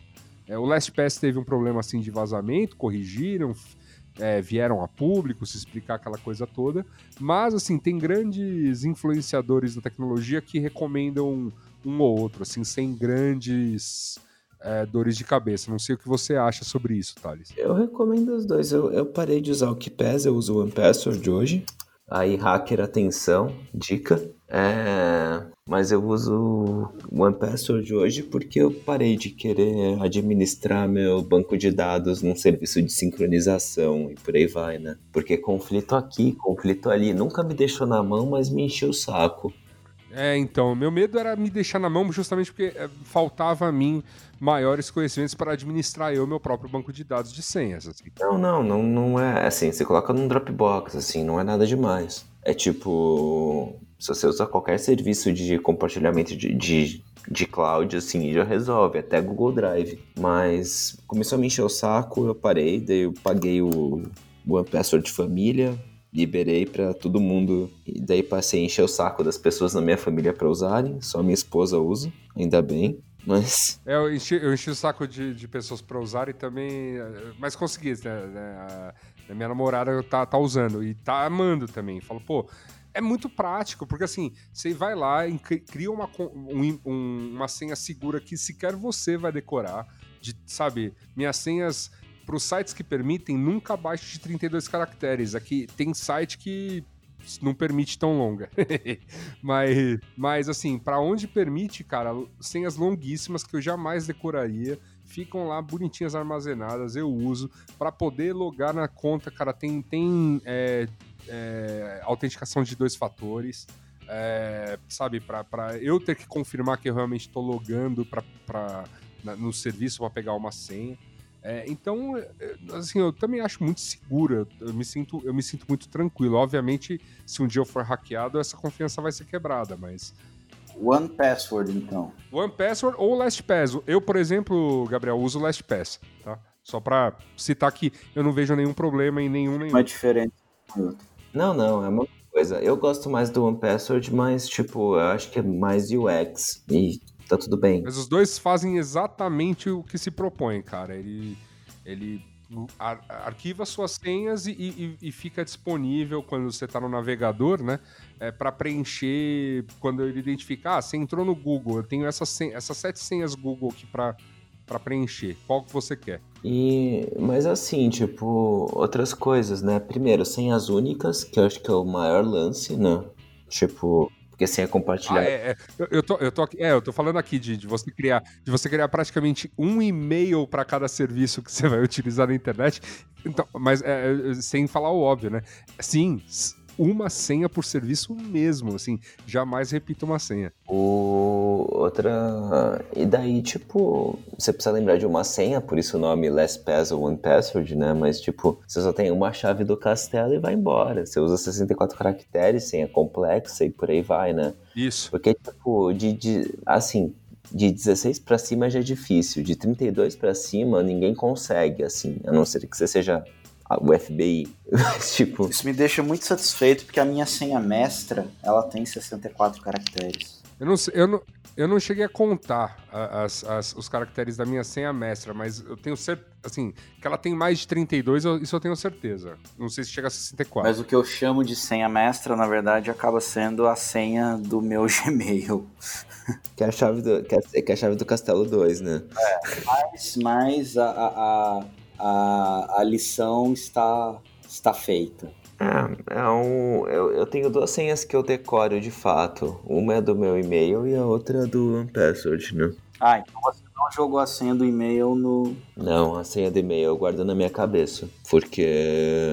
Vai que, né? Não, porque é a única. Porque, porque bem ou mal é a última linha de segurança, né? O. É tudo, tudo, tudo, tudo todas as, os, as conferências de segurança que serão feitas vão para o teu e-mail em última instância. É, e se der muita merda com, seu, com, com certas coisas, você consegue arrumar com seu e-mail também. E, mas outra informação importante é rotacionar senhas de N em N tempos. E, aí os, esses próprios serviços te auxiliam nisso. Né? Você, ah, vou trocar, vamos fazer aqui uma, uma rotina de trocar senhas. Eu sei que você usa trocentos serviços. Então ele vai te ajudando fazendo, você vai fazendo de pouco em pouco. Ele vai te avisando, ó, oh, essa, essa senha aqui já tem uma certa idade e tal. É, é, é uma abordagem interessante. Porque teve vazamento aqui, porque, tipo, força bruta ali. É bom. É, é bom, é bom sim. Saindo um pouquinho e voltando para a parte Google, né, a gente mencionou, por exemplo, sobre o arquivamento do Drive. O Drive foi uma coisa que eu quis eliminar. Como grande arquivamento, eu usei muito a nuvem do Drive para ser a nuvem da minha empresa, por exemplo. E, e continuo utilizando parte, né, disso tudo para, por exemplo, como eu falei, os, as nossas pautas de Mupoca continuam sendo escritas lá, mas não tá tudo lá mais. Eu continuo usando o Drive porque tem serviços, né, do, desses docs, spreadsheets e afins do Google que são excelentes. Tipo, pra, profissionalmente, eu, eu faço, eu gosto de, de ter minhas planilhas no spreadsheets, porque o, a casadinha dela com o Data Studio para fazer dashboards é maravilhosa, funciona muito bem. Não tem por que eu ficar matutando, é, é, desenvolver isso do zero, sabe? Com SQL e conhecimentos em, em, em, alguma linguagem de programação, ou mesmo me afundar mais e aprender, aprender de fato Python e, e coisas do gênero, porque o Data Studio, pro meu uso lá né, profissional, ele me quebra muito o galho, e assim, e é mágico você, você abrir um, um dashboard da coisa funcionando abre aspas, em real time, né? De resultados tal. Isso é muito, isso é muito legal. Né? Eu fiz mesmo, né? Um, um, uma visualização de dados nossa do Mopoca, o Gabriel ficou bem impressionado, não foi? Maravilhoso. É verdade. Porque é, é legal, assim. Eu acho que quando você pode fazer. Eu sei que você entrar no Analytics do site, se você entrar no teu, sei lá, gestor de dados do, das redes sociais, tem lá uns gráficos prontos. Mas, cara, você entrega pro cliente um negócio tipo, pô, sabe, customizadinho, bonitinho, com os dados que ele precisa ver é outro, é outro rolê, cara. Dá, dá até pra cobrar bem por isso. Né? Então, eu, eu gosto dessa casadinha. Eu, eu, eu sabia que eu não ia zerar meu uso. Mas o que eu fiz foi tirar boa parte dos arquivos e jogar em outro lugar e de fato constituir um outro serviço de nuvem para ter o, o arquivão morto né, aqueles arquivos que eu vou sei que eu vou usar menos e ir jogando documentos importantes, né, até coisas que não são Google, então sei lá docs e, e, e XL, XLS e PPTs, né, que foram enviados é, é, em, em, trocas de e-mail tudo mais. E, e, ele acabou. E esse serviço que eu acabei optando acabou virando também o meu substituto, como eu disse, da agenda que você. que, que eu perdi por não usar mais Gmail então tive que ir para uma outra coisa. Virou meu Google Fotos, então todas as fotos que eu tiro no celular, ele já, backup, já joga para lá e fica bonitinho sincronizado em todas sincronizado com o meu computador, então eu também tenho uma cópia local das fotos que eu tiro. E assim, configurando daria para fazer muito mais, mas também eu tenho uma limitação que meu servidor também não é tudo isso, que é, é, é que é uma solução hospedada chamada é, tem duas, né? OnCloud e NextCloud. Uma é fork da outra, as duas continuam mega atualizadas, cheias de solução. É, e eu, eu tô mega apaixonado por elas, porque elas funcionam muito bem. Ah, desculpa, outra coisa que eu jogo lá, que é o, o equivalente ao Google Keep, né? Para anotações, o Evernote, também tá, tá dentro dessa nuvem. E o legal é que no celular ele tem aplicativos separados, então não é só um grande arquivão de nuvem em que eu tenho que entrar lá e caçar o arquivo para eu atualizar. Então eu tenho um Nextcloud Notes só para edição de notas, eu tenho um, um, um mais geral para ver os, os arquivos como um todo é, um só para fazer a gestão de agenda, para jogar a agenda para dentro do, do, do, aplicativo que você escolher, né? Tanto a agenda que vem por default no, no Android, quanto o, o, teu calendário, tanto no Outlook ou no, no, no, no teu o, o calendário da, do macOS, qualquer programa desse, desse gênero. Então, é, assim, é uma solução bem elegante, gratuita, open source, auditável, o escambau. Eu realmente fiquei bem impressionado, assim, pretendo, inclusive, se um dia tiver, assim, né, voltar a ter é, empresona, com funcionário e tudo mais, ser de fato a solução de nuvem da empresa. É, mas então, tipo, eu acho bom, acho que tem que colocar na empresa mesmo. Eu acho uma solução boa para você gerenciar seus próprios dados e possuir, né? Eu vi uma empresa ou outra nesse movimento de, de trazer para casa os serviços que você usa no externo. Eu acho que é uma alternativa legal. Claro, te dá a preocupação de você mesmo fazer a gestão de segurança da coisa, né? Mas também configurando bem essa parte, então assim, é, é, tendo né, um, um, senhas complexas para banco de dados, para FTP, para até bloqueio né, de usuários de FTP, do, ou, ou, ir mudando isso com o passar do tempo, né, torna a coisa muito segura, né? E acima de tudo, propriedade sobre, né? Exato. E, e cara, a, a solução é muito legal. Óbvio que ela tem pauzinho aqui a colar óbvio que, putz, dá um trabalho deixar ela realmente navegável, de fato, assim. Mas, cara, como solução de nuvem pessoal, é, é, é assim, tá sendo um tesãozinho, cara. Tu, tudo fica, tudo fica bom, tudo fica bonitinho, bem arquivado. não tenho dor de cabeça com nada. Mesmo né, o, o arquivaço do Mopoca, todos os nossos brutos já estão indo tudo, já tá indo tudo para lá. Cara, e sabe, seguro, tranquilo, feliz, assim. Eu tive muito problema na primeira vez, aquela primeira vez que o Thales me ajudou a criar uma, uma com isso, porque eu tive problemas para entender como é que era a sincronização dele com o computador, apaguei pasta sem querer, perdi uns documentos, aquela coisa toda. Mas aí também peguei um pouquinho melhor para estudar e, e, ver como é que ele funcionava, e, e é encantador, porque como para mim não é um custo extra, tipo, o servidor eu já pago para ter uma série de sites aqui a colar, então é, eu não tenho esse custo, né, do armazenamento, assim. E como é arquivo morto, o servidor também não me, não me enche o saco, porque eu não tô trafegando trocentos gigas toda hora. Eu joguei lá uma vez e, putz, vou, vou acessar uma vez a cada vida, né? é, meio, é meio por aí. E, mas é muito legal, assim, puta soluçãozinha elegante, viu? Que dá, né? Assim, como eu falei, eu não, não, não zera o uso de Drive, Docs, Spreadsheets e afins, mas diminui muito e deixa Drive, Docs, Spreadsheets e afins para coisas muito específicas. Aí minha abordagem em cima lá do que eu comentei com vocês de diferentes perfis de uso. Então eu tenho ainda uma porrada de contas Google para usos muito específicos. Então, abrir uma conta Google para a gente operar essas coisas pessoais, que são separadas da minha conta corporativa para lidar com as planilhas do trabalho, que são separadas da, da conta Google para lidar com certos outros projetos de freelas e tudo mais. Então, cada, cada coisa no seu quadrado, cada caixinha tem a sua conta Google separada e uma forma diferente de acessá-la. Ah, melhor, melhor dica, na verdade. Bom, já emendei que o Fotos eu acabei substituindo dessa maneira e ficou muito legal. Fotos foi a razão pela qual eu quis fazer um backup pessoal muito mais do que.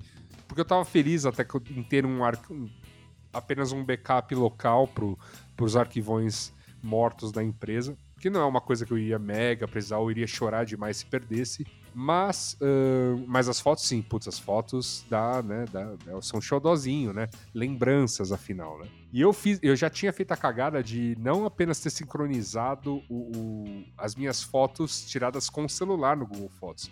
Eu achava o Google Fotos tão maravilhoso que eu joguei, assim, o meu acervo de fotos pessoais digitais no Google Fotos. Então, eu tinha... Oh, não. É, então eu tinha fotos assim de 2003, de 2000 no meu Google Fotos. Quando câmera digital não era um lance. Nossa, eu não. Eu nunca, eu nunca fiz isso. É, eu, eu, eu, eu fiz essa cagada em determinado momento. Tirei tudo do Google Fotos, já está tudo fora tá tudo limpinho, né? E a conta Google associada a este, a Google Fotos, que eu já deletei antes, mesmo que eu falar, ah, não vou deletar esse. Vou deletar esse Gmail, mas antes disso, o Google Fotos eu já tinha mandado pro espaço. Todas as fotos foram limpas, já tinha parado de sincronizar. A última vez que eu sincronizei fotos do meu celular com o Google Fotos foi em dezembro de 2019. As fotos tiradas este ano já, já não já eu já não estava sincronizando, eu já estava pesquisando o que, que eu ia fazer e, e, quando eu optei pelo Nextcloud, acabei sincronizando com lá. É, a parte, a parte boa ali, Yasuda, é que as fotos de 2003 o Google já ia saber por causa da sua época de malhação, né? Ah, é verdade, é verdade. É. Já, já, já, já, já, já reconhecia. Já reconhecia. Muito bem colocado. Muito bem colocada, é verdade. Mas no caso, o... mas enfim, era sempre um momento, né? E é, e é muito legal. E aí, é, obviamente, fazer a gestão disso tudo, de fotos, cara, porque eu até coloquei isso no texto, é um absurdo, tipo, como fotos eram cagadas antigamente, como o celular realmente resolveu muita coisa. O, sistema de nome, de nome das fotos era cagado. É, o, o, as tais as tags EXIF, que são as, as tags de informações, né, meta, metadados das fotos, eram todas cagadas. Aí, para piorar, é obviamente você abrir o Paintbrush para fazer um recortezinho na foto. Tô falando Paintbrush, mas Claro, poderia ser o Photoshop mesmo. E aí você fazia recor um recortezinho da foto e aí nomeava ela para melhores amigos na praia de Mongaguá .jpeg. E, cara, aí quando você vai ver o nome desse. Essa porra não significa nada. Ah, você brinca, mas eu vou te dizer um serviço que fazia o backup exatamente como eu tô descrevendo. O Flickr. O Flickr, quando ele foi quebrar ou ele foi vendido pro Yahoo, tudo que eu tinha lá, eu, né, aquela onda.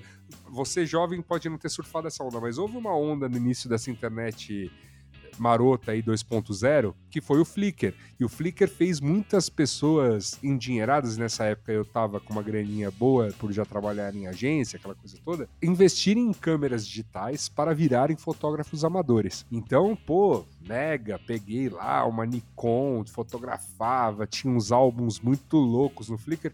Então, quando esse serviço deu uma morrida, eu falei, pô, vou, deixa eu tirar o que tem lá no Flickr, né? Fazer um backup em outro lugar, né? E o backup no Flickr vem exatamente com essas fotos. O título que eu coloquei na foto no Flickr vem, vem aquilo cheio de underlines.jpg. Nojento, cara, é nojento, assim.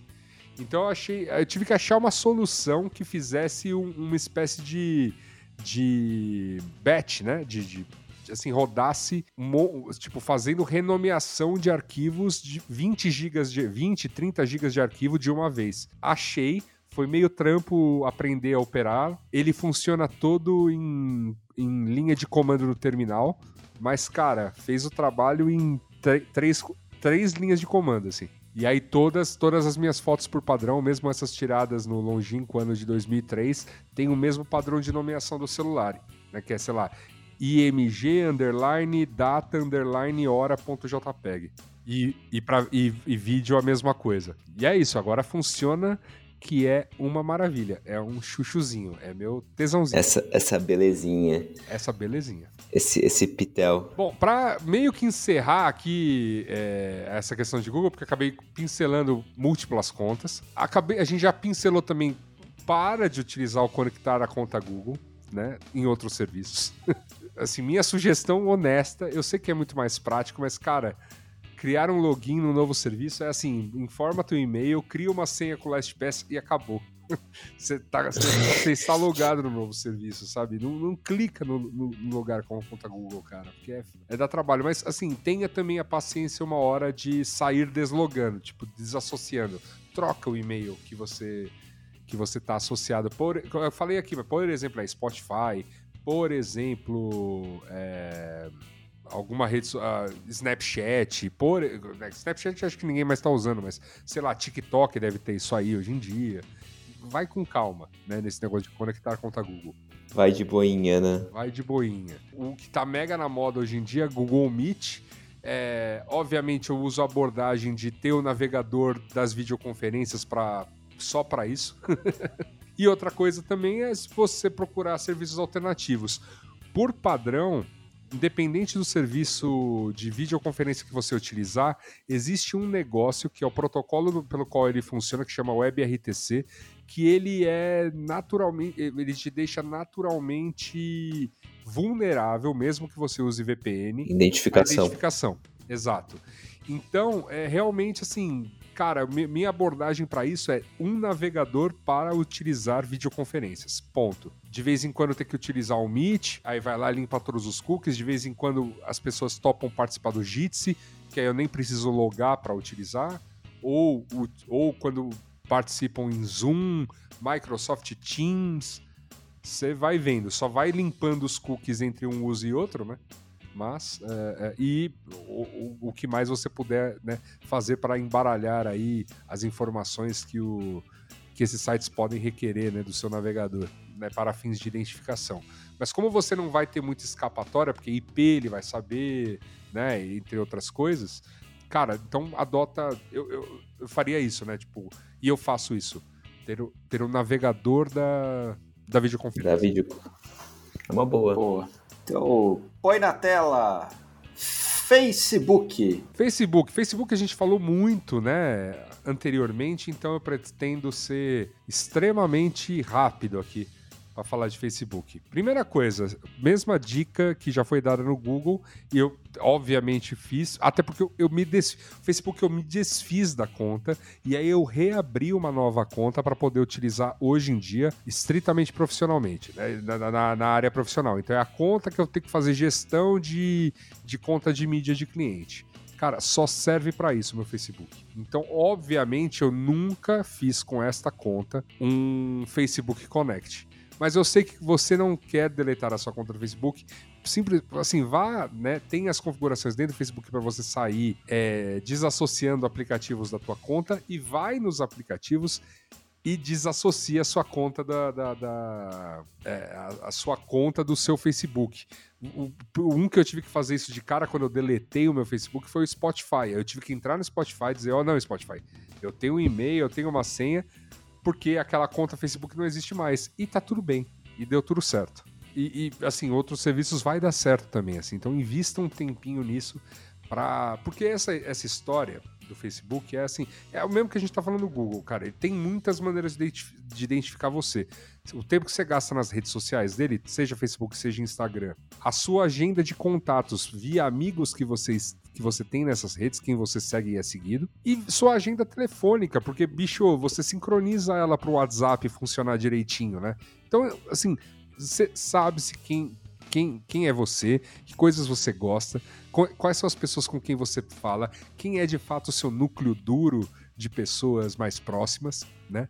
Familiares, etc. É, que tipo de informações vocês trafegam, seja em grupos fechados, seja publicamente. Não exatamente estou dizendo que o Facebook lê as, as mensagens que você manda no WhatsApp, mas não precisa.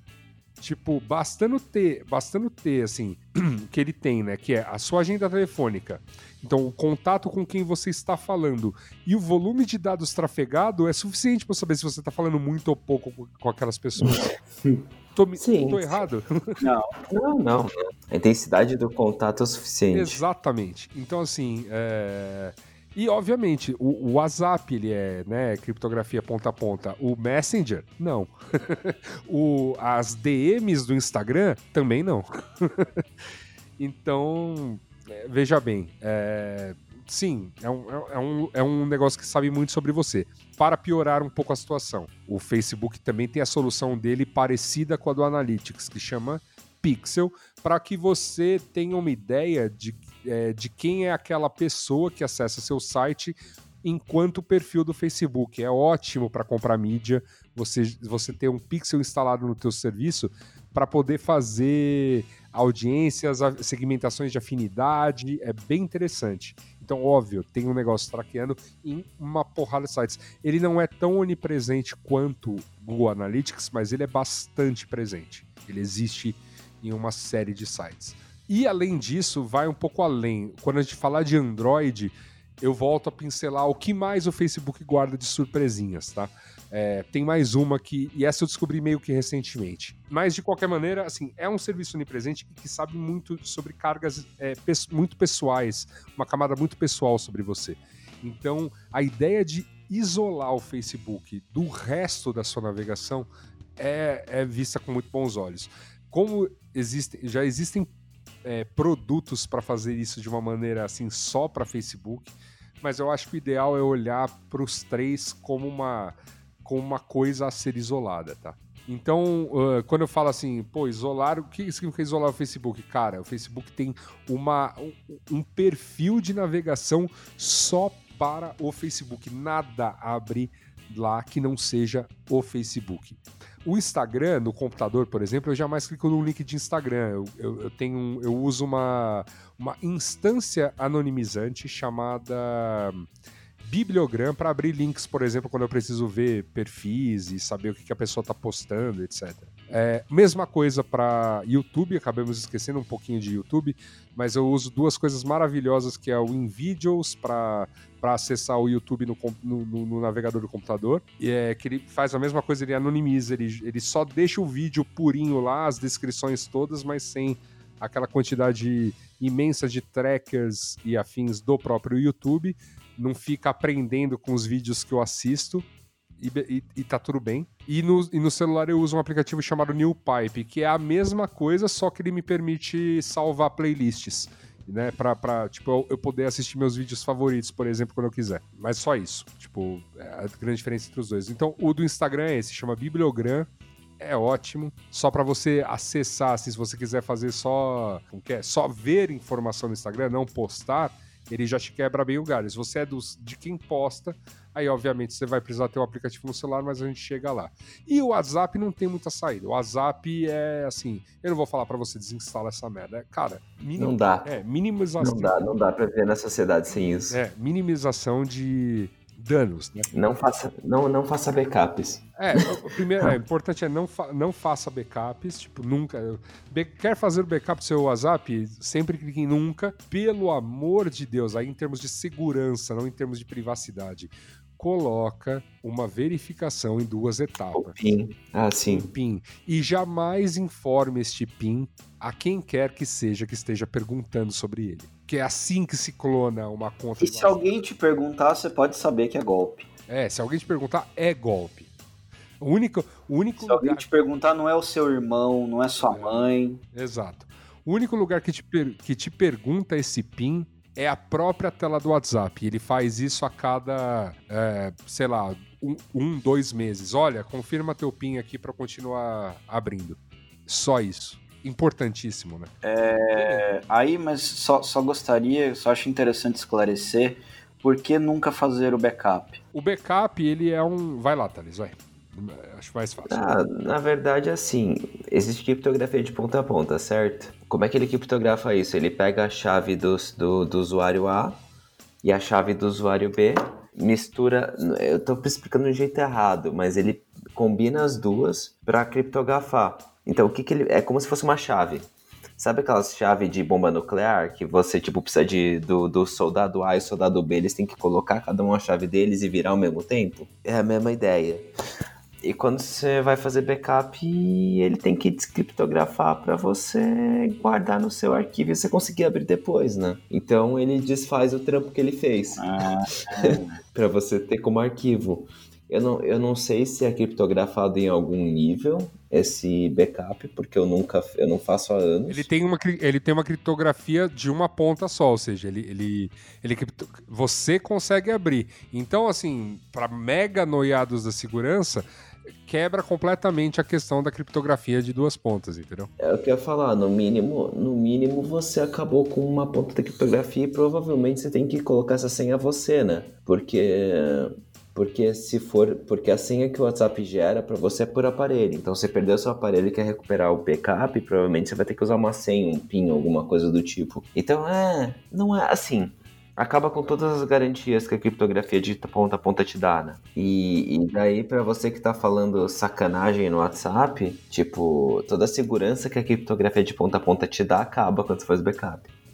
Então, você, se você é investigado aí da, da, da, da, Se você é investigador da Lava Jato e talvez esteja aí na Vaza Jato, você não devia ter feito backup. É isso. Fica a dica. E bom, e, e acho que como ponto final de Facebook, o Facebook a gente se estendeu muito lá em 2018, então eu nem queria me alongar demais. Assim, reduzir Facebook e Instagram uso, cara, é conselho de vida, na real, porque não vou falar se você deve ou não, mas a vida é tão mais leve sem eles, cara, sem ficar rolando feed, vendo como a vida dos outros tá, bo tá boa e a sua tá uma merda. Acredita em mim, na pandemia a vida de todo mundo tá uma merda. Exceto a dos muito ricos. É, é, esses nunca vão ter a vida ruim. Acredita no que eu tô dizendo. A vida de ninguém é bonita como o feed do Instagram parece ser, sabe? Ou faz parecer. E, e mesma coisa o Facebook. O Facebook, então, cara, o Facebook é, é bom que dá para ver que existe um cansaço natural, acho que de todo mundo. Grande dica é, mano, esses aplicativos, o aplicativo de Facebook no celular não serve para nada. Você quer muito utilizar eventualmente Facebook no teu celular, usa o web app, ou seja, abra o Facebook no navegador do celular. E você vai ver o quanto isso te ajuda a reduzir bastante o uso dele. O Instagram também é possível de fazer isso, ainda que ele tenha uma porrada de verificações de segurança que quase inviabilizem, e inclusive na versão celular você pode subir fotos pelo navegador. Eu, eu sempre fui muito feliz com a versão do celular do, do Instagram. A única coisa que ele não tem é o Stories, eu acho. Não lembro. Não, tem. A única coisa, assim, você precisa subir o arquivo, ele não vai gravar na hora, né? É só isso. É, mas de boa, assim. Eu gosto. Eu gosto e eu não. Na verdade, eu não entro no Instagram mais, mas tipo.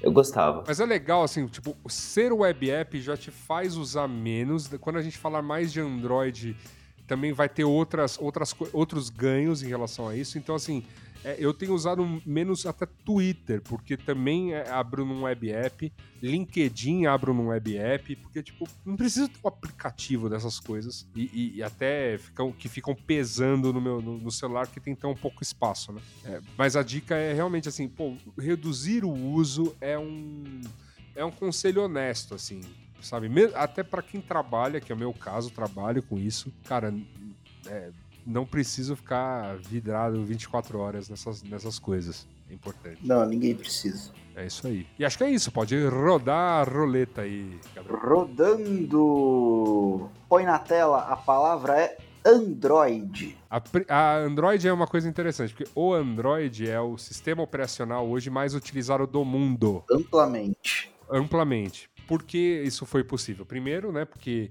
ele é gratuito para as fabricantes, né? Ele é open source, ah, e tem um asterisco aqui. E assim, ele funciona, ele, ele, é, ele é efetivamente é, é, muito bom, assim, ele é um bom sistema operacional que faz coisas muito espertas, que criou, que, onde foi possível criar uma, um ambiente para desenvolvimento de aplicativos e, e de soluções que transformaram o mundo que a gente vivia antes, né? Que antes as coisas eram muito voltadas para para né, computação pessoal, computadores, né?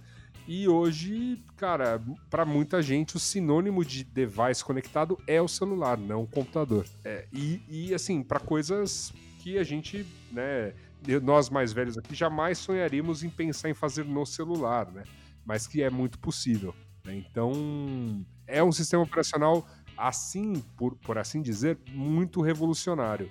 Enquanto o iPhone tem a sua questão de, né, de, é, de ser, né, é, ter sido o primeiro, todo lindão, com touch, tantas coisas que ele, que ele trouxe de novidades ao mercado na época começando de smartphones, é, o Android foi o, o, galera é para todo mundo. Essa, esse negócio de celular esperto vai funcionar até em device barato. E, de e essa promessa se cumpriu o Android é o sistema operacional mais utilizado no mundo porque ele está, ele equipa os melhores e os piores celulares do mercado. E foi um, e é óbvio, foi um, foi um caminho longo até aqui, né? Até ele tipo essa coisa de essa questão de compatibilidade de modelos, telas, hardware, o Google sofreu muito, né?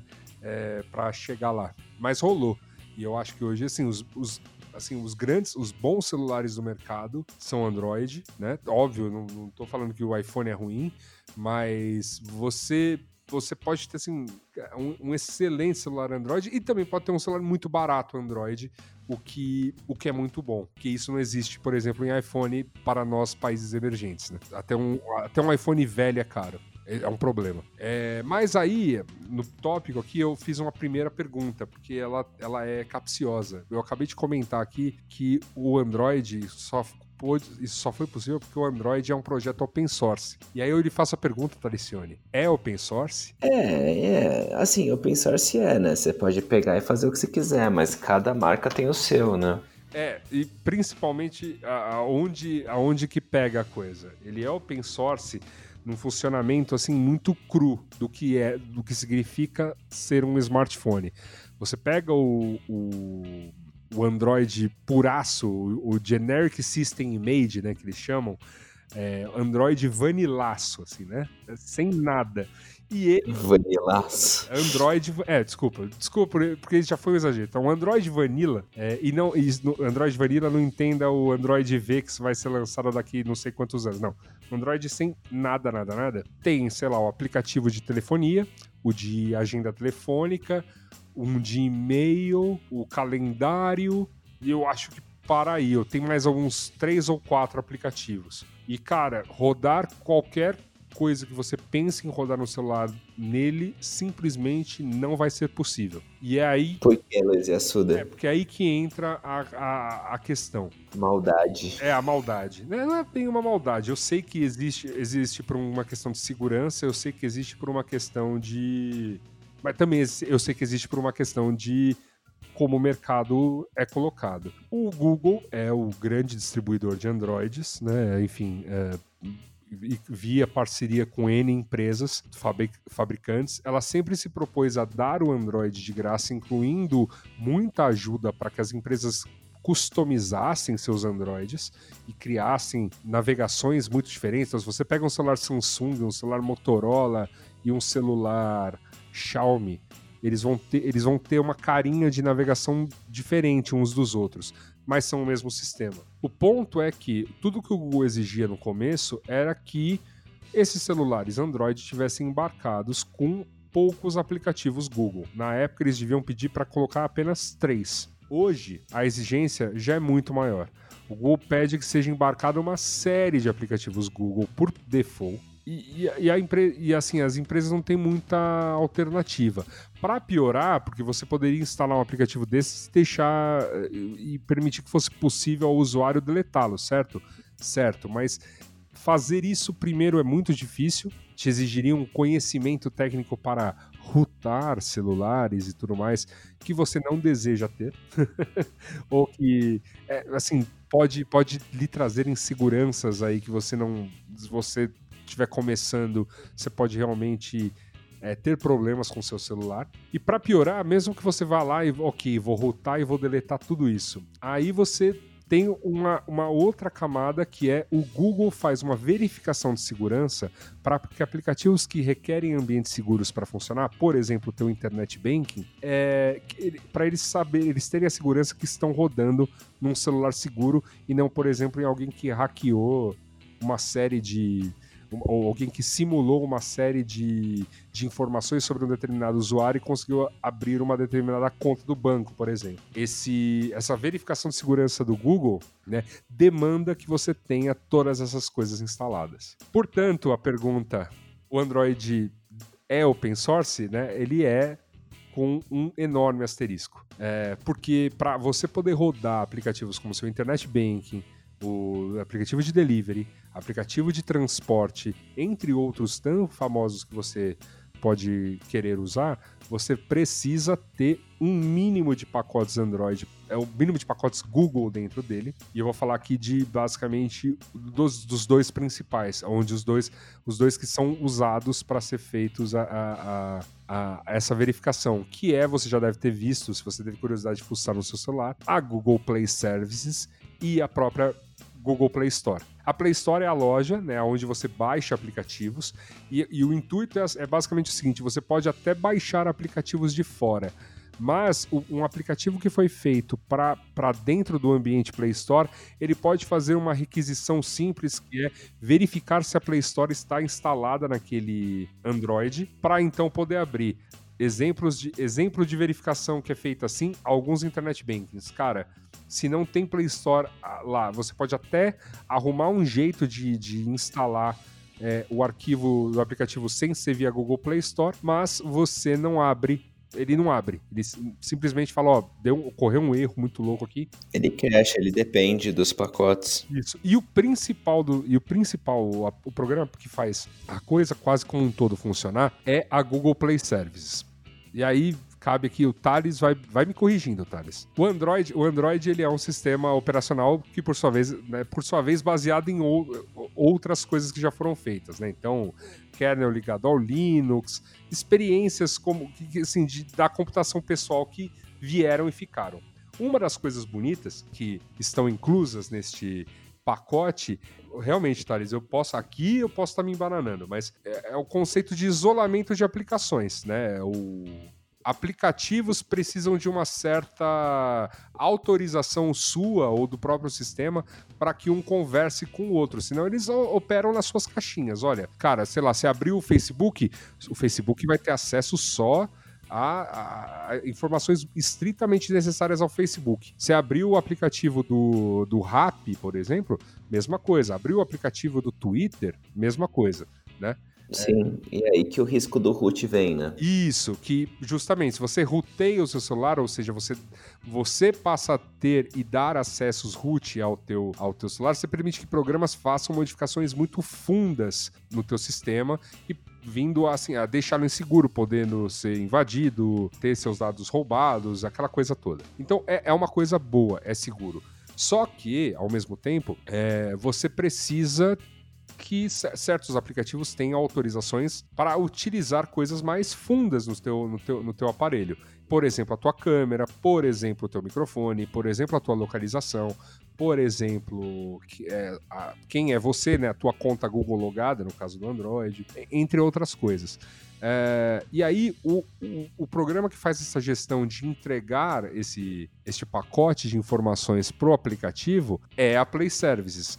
Existem outras maneiras de fazer isso no celular Android? Existem. Só que, cara, por né, uma questão de é, loteamento do, do, do mercado, por próprias exigências para você ter um aplicativo é, cadastrado na Play, na Play Store, que é a loja mais utilizada, N fatores historicamente aqui, né, que historicamente dariam um outro programa, todos eles fazem essa requisição para Google Play Services. E essa é a parte que pega no Western Civilization, que depende mais do Google. Todo, aplica todo e qualquer aplicativo vai em algum grau fazer isso. É muito possível que ele rode, mesmo que você não tenha Google Play Services instalada? Cara, sim, mas nunca é uma garantia. E pode ser que ele simplesmente quebre e, cara, nada nada funcione. Então. Mesmo porque é chato fazer um aplicativo sem Google Services. Então, é isso. Basicamente é. E aí, né, voltando à questão da privacidade. Então você imagina que o teu celular, esta ma... É, o seu celular é uma máquina de espionagem sobre você mesmo. Porque ele sabe em todo momento onde é que você tá, que aplicativos você está usando, com quem está falando, quem é, tua agenda de telefone, uh, assim, informações muito, muito, muito, muito, muito, muito, muito, muito pessoais. E, e, e, até as coisas que você faz dentro de aplicativos que em tese estão isoladas, tem que ficar fazendo requisições de informações ao Google a todo momento. Basicamente, quando você usa Android, né, é, padrão de fábrica, cara, ele é uma máquina de espionagem no caso dessa empresa, o Google, assim, de tudo, tudo, tudo, tudo, tudo que você faz. Até do que você digita. Até do que. Assim, é, eu não consigo nem. Né? É, é, é, é muito ampla a coisa. É, é, muito além, assim. É, é muito violenta. É muito mais do que eles conseguiram com qualquer computador. então, é, isso responde à questão de, cara, Android é open source até a página 2. Felizmente, meus amigos. É open source em relação aos seus dados. É, exato, né? Open source em relação aos seus dados. Felizmente, amigos, existem abordagens para minimizar esse, esse impacto e até quase zerar. Quase zerar, porque tem muitos especialistas que apontam, né? E muita gente que eu li que aponta que tem uma parte do, do traqueamento muito menor, claro, mas existe uma parte do traqueamento que é feita em hardware. Então, assim, tem coisas que você sequer consegue desinstalar é, em, em, termo, é, assim, em termos de uso num, num, num, num, celular Android. Outra coisa é que assim, o celular, os celulares Android, a partir de uma certa versão, ele tem sempre em backup uma, uma versão é, de fábrica. Então, até instalar Androids, como era muito moda em Cyanogen, né, hoje em dia Lineage, é, ficou um pouquinho, assim, requer de você um, um passo a mais para efetivamente você limpar o, o, o, teu celular do sistema operacional padrão, convencional.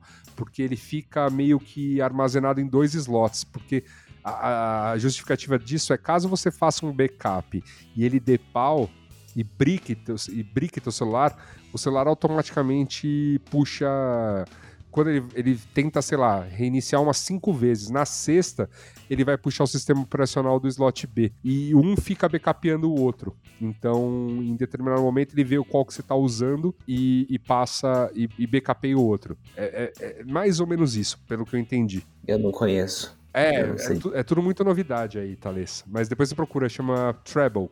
É, mas existem esses projetos como mencionados de Androids alternativos, né? Uh, Lineage OS é o mais famoso deles, porque era Cyanogen. É, mas você tem Havok OS, você tem Pixel Experience, você tem vários outros. Assim, tem, tem um monte. Cara, fazer isso dá trabalho? Dá trabalho. Aprender a fazer isso dá, dá trabalho? Um monte. Você corre o risco de seu celular virar uma pedra de tijolo? Corre. Mas ao mesmo tempo também é um processo de aprendizagem é divertido. Eu fiz isso. Eu tava, com dois celulares aqui, um mais velhinho e um mais novo. Comecei a fazer pelo velho e é onde eu tô aqui mais avançado em tudo que eu vou comentar a respeito de Android.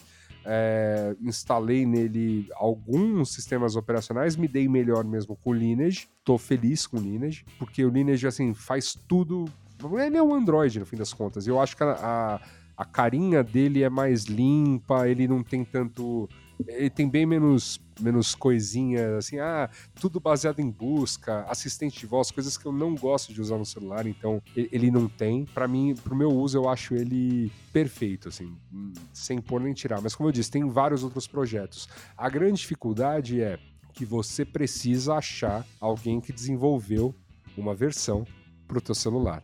Às vezes tem o suporte oficial da, da Lineage OS, por exemplo, para o teu celular. Às vezes não tem. E, e aí, quando não tiver, isso, isso requer assim, uma certa confiança de você entrar em um fórum de desenvolvedores e procurar se o seu projeto, se existe um projeto minimamente estável para o teu celular lá. A parte boa é que geralmente tem, a parte ruim é que você fica sem uma chancela oficial do, do projeto, né? É, em relação a. Assim, em relação à segurança mesmo. Falar, tá, o cara não enfiou mais nada, sabe? Umas coisas desse tipo. Então, claro, é, tem que fazer com muita parcimônia. A parte boa, uma, uma, coisa legal é até basear a tua compra de aparelho nisso, sabe? Você não vai precisar de um, ter um aparelho dos mais novos do mercado, dos mais é, bacanudos, recém-lançados, porque geralmente são os aparelhos velhos que, que recebem. Tem o melhor suporte. É, e, e, tem uma explicação simples para isso. A fabricante solta certos arquivos necessários para você fazer o seu build, né, de, que, é, que é a sua, a sua versão a versão do, de, do Android para aquele celular, depois mais ou menos de um ano que ele já está sendo vendido. Aí ela deixa isso público, a galera pode ir lá, pegar e passar a fazer builds para, para o teu aparelho. Quanto mais novo for teu celular, menor a probabilidade de, de você ter alguém desenvolvendo em cima. Outra coisa que ajuda muito é se o celular for muito popular.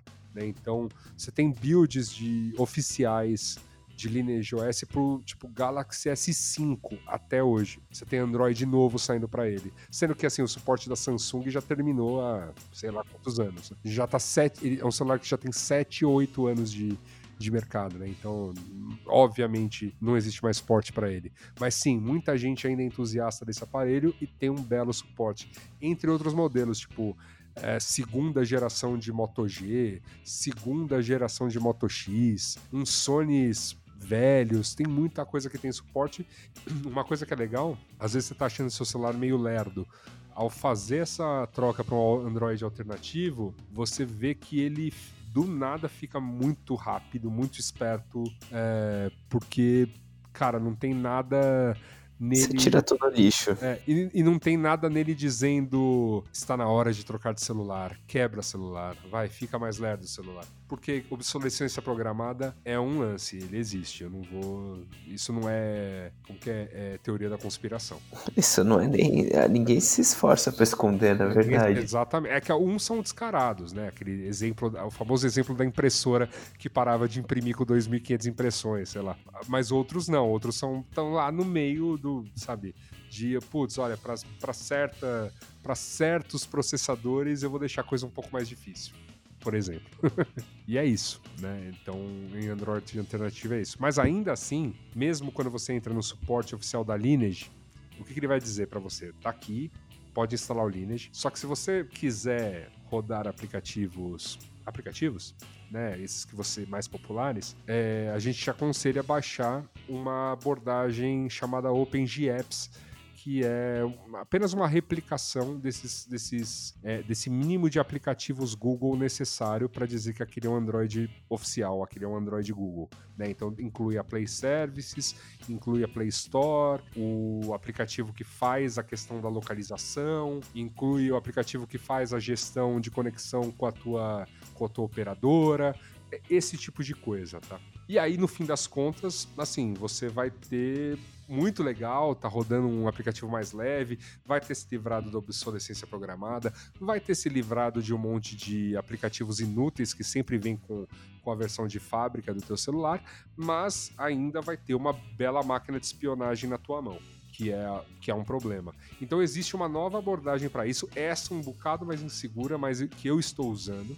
É, insegura no sentido de você. Ele, ele, ele se vale de uma, de uma parada que é aceitar falsificação de assinatura de programas. O nome dessa solução é MicroG, MicroG, né? Uhum. E o que, ela faz? Ela é um, ela é um, ela é open source, ou seja, ela tem os códigos auditados lá, GitHub, bonitinho. Ela é uma outra, é, ela é uma outra versão de, desses serviços mais básicos da Google, que é o Play Services, a Play Store e mais um e mais e mais dois. Só que ela ela entra no teu celular, tipo por conta do signature spoofing, né, que é essa essa questão, ela entra no seu celular enganando o teu Android dizendo que aqueles são os aplicativos Google. Então, para as questões de verificação de segurança mais leve, como o teu Internet Banking, que ele só quer saber se você está com a Play Store instalada, vai mega funcionar. Você abre, pum, beleza, vai mega dar para aplicativos que fazem uma coisa mais rebuscada, que é ver se você passa na safety net do Google, pode dar um pouco mais de trabalho, mas também rola. E a grande vantagem dessa abordagem é que os dados, vamos dizer assim, esses dados que são negociados, né, para que os aplicativos tenham acesso, né, e, e ele, fa ele faça essa boa gestão aí de, né, ó, aplicativo que precisa da sua, da sua localização, aplicativo que precisa do acesso ao seu telefone, aplicativo que precisa de acesso ao seu microfone, etc. Esses dados não estão sendo enviados para o Google, esses dados estão sendo enviados para lugar nenhum. Então ele minimiza bastante, muito mesmo, essa questão de máquina de espionagem que é o teu celular. É, não tem como fugir. Sim, é muito, assim, para você achar, para você fazer a instalação, eles fazem uma série de poréns.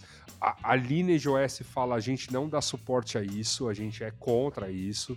Tem várias questões, fica é uma guerra aí de, de egos, poder e ideologias na, nos fóruns de tecnologia. Mas a, a MicroG, o que, que ela fez? Então, ela, ela falou: bom, vocês não vão colocar oficialmente, então nós vamos fazer o seguinte: aqui, o Lineage OS é Android e Android é open source, ou seja, o Lineage OS também é open source. Nós vamos pegar o Lineage OS, que é de fato um dos melhores projetos de, de celular, de, Lin, de Android que tem, e nós vamos fazer, fazer as, as duas, três modificações que precisam para rodar o MicroG. Então você pode baixar versões Lineage com MicroG direto no site da MicroG. É, e é bem interessante. Também não, é, não são vários aparelhos que tem, e para achar o teu modelo lá, você vai ter que se familiarizar com o nome do projeto que o seu aparelho tem, que nunca é o nome do teu celular. Mas aí também é uma questão de se aventurar um pouco lá. Uma hora você o acha. E às vezes a gente, como brasileiros, tem que procurar o um modelo russo, europeu. É,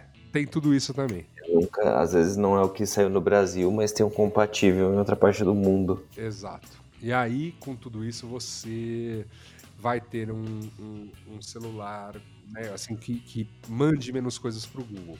Aí não preciso nem falar do resto, né? Tipo, associar este. Você fez tudo isso no teu aparelho e vai lá e associa uma porra de uma conta Google, né? Na, na, na instalação, é, aí, é, aí é demais, né? Tipo... É, eu acho que eu acho que pensando aí na, na jornada do, do Data Detox, essa parte do celular ela já é mais hard, né? Já, já é mais. Pro... É, essa é, não, essa, é pro, essa, essa exige sangue frio, cara, porque de fato tem vários passos, em vários momentos que o celular chegou a virar um pedaço de, de, né, de vidro, alumínio e plástico que não tinha mais serventia. Aí você tem que procurar tutoriais de como é que você desfaz a cagada. E vai aprendendo. Essa, é, o fato é esse. Vai aprendendo fazendo isso. É a alegria de estragar seus eletrônicos, né? Aí, por exemplo, você tem. Você tem a galera quando tá começando a mexer né? Então, os sistemas operacionais não oficiais geralmente ainda tem muitos bugs, então tem várias coisas que não vão funcionar direito no teu celular, sabe? E, e vai acontecer também. Por isso que é, é, o ideal seria para quem pô, gostaria muito dessa abordagem seria procurar um aparelho que tivesse suporte oficial de Lineage OS de MicroG, por exemplo, para porque aí você sabe que você vai ter atualizações, que tem muita gente desenvolvendo em cima, só vira oficial depois que ele já está estável e, e, as, as funções básicas do celular estão funcionando, que já, já não tem mais tanto relatório de bug, então valeria a pena ir. E quando a gente menciona que, que aparelhos são esses, você entra lá e dá uma olhada na lista, pô, são, são aparelhos tipo com que você pega assim um, um celular decente para ter um uso muito bom de um, de um smartphone, um celular que você vai num desses dessas vendas de, de celular usado, pega por, sei lá, 600 reais, 700 reais. Às vezes pode ser até um bom negócio. Justo. Não é, não, é sempre bom, sempre dá uma sobrevida pro celular. Aí outras, outros cuidados aqui. Aí esses como né, o Android acaba sendo uma coisa mais longa porque envolve essa coisa toda. Como eu disse, se você não vai para uma abordagem dessa, ela, ela continua sendo uma maquininha de espionagem do Google, mas aí, a partir de agora, tem coisas que você pode usar, usar para minimizar. Tanto usar assim, é, coisas que façam menos essas requisições de uso do seu aparelho, quanto, quanto uh, utilizar outras abordagens. Eu vou para algumas. Regra de ouro dos aplicativos, tá? Essa aqui, quanto menos aplicativos instalados, melhor. Quanto mais você usar web apps, ou seja, é, sites no navegador em vez dos aplicativos, com todos os cuidados que você que a gente já comentou em navegação até agora, melhor. Por quê? Porque por padrão o navegador não pode fazer uma série de requisições ao teu celular. E isso é bom. isso é legal. Isso é muito legal. Segunda boa dica é você procurar aplicativos que façam menos requisições naturalmente ao seu celular. De preferência, opções open source. E aí a dica que eu deixo é uma loja chamada F-Droid. A F-Droid é uma loja de. é uma, uma né, store de apps, é, apps que são open source e que, fa e, e que são sempre verificados pela comunidade. Então, é uma base muito interessante. Para você ter uma ideia, minha segurança de usar aplicativos da Nextcloud, vários aplicativos, divididinhos mesmo, é porque todos são da. Todos é, são encontráveis na F-Droid, nenhum faz requisições esdrúxulas ao meu celular e é a minha nuvem. Assim, se ele fosse trocar alguma coisa do celular com um serviço, seria com a minha própria nuvem. Então, dane-se. e, e, todos muito fáceis de encontrar lá. Mas só para você ter um exemplo, né? É na F-Droid que eu acho essa opção para YouTube que não fica me traqueando. Acho bom os aplicativos que fazem gestão tanto de senhas quanto de tokens, aquele famoso seis numerozinhos que ficam atualizando a cada. O to, é, TOTP, né? Que é Time Based One, one Time Password. É, que é aqueles seis numerozinhos que ficam trocando de tempo em tempo para você fazer login em alguns lugares.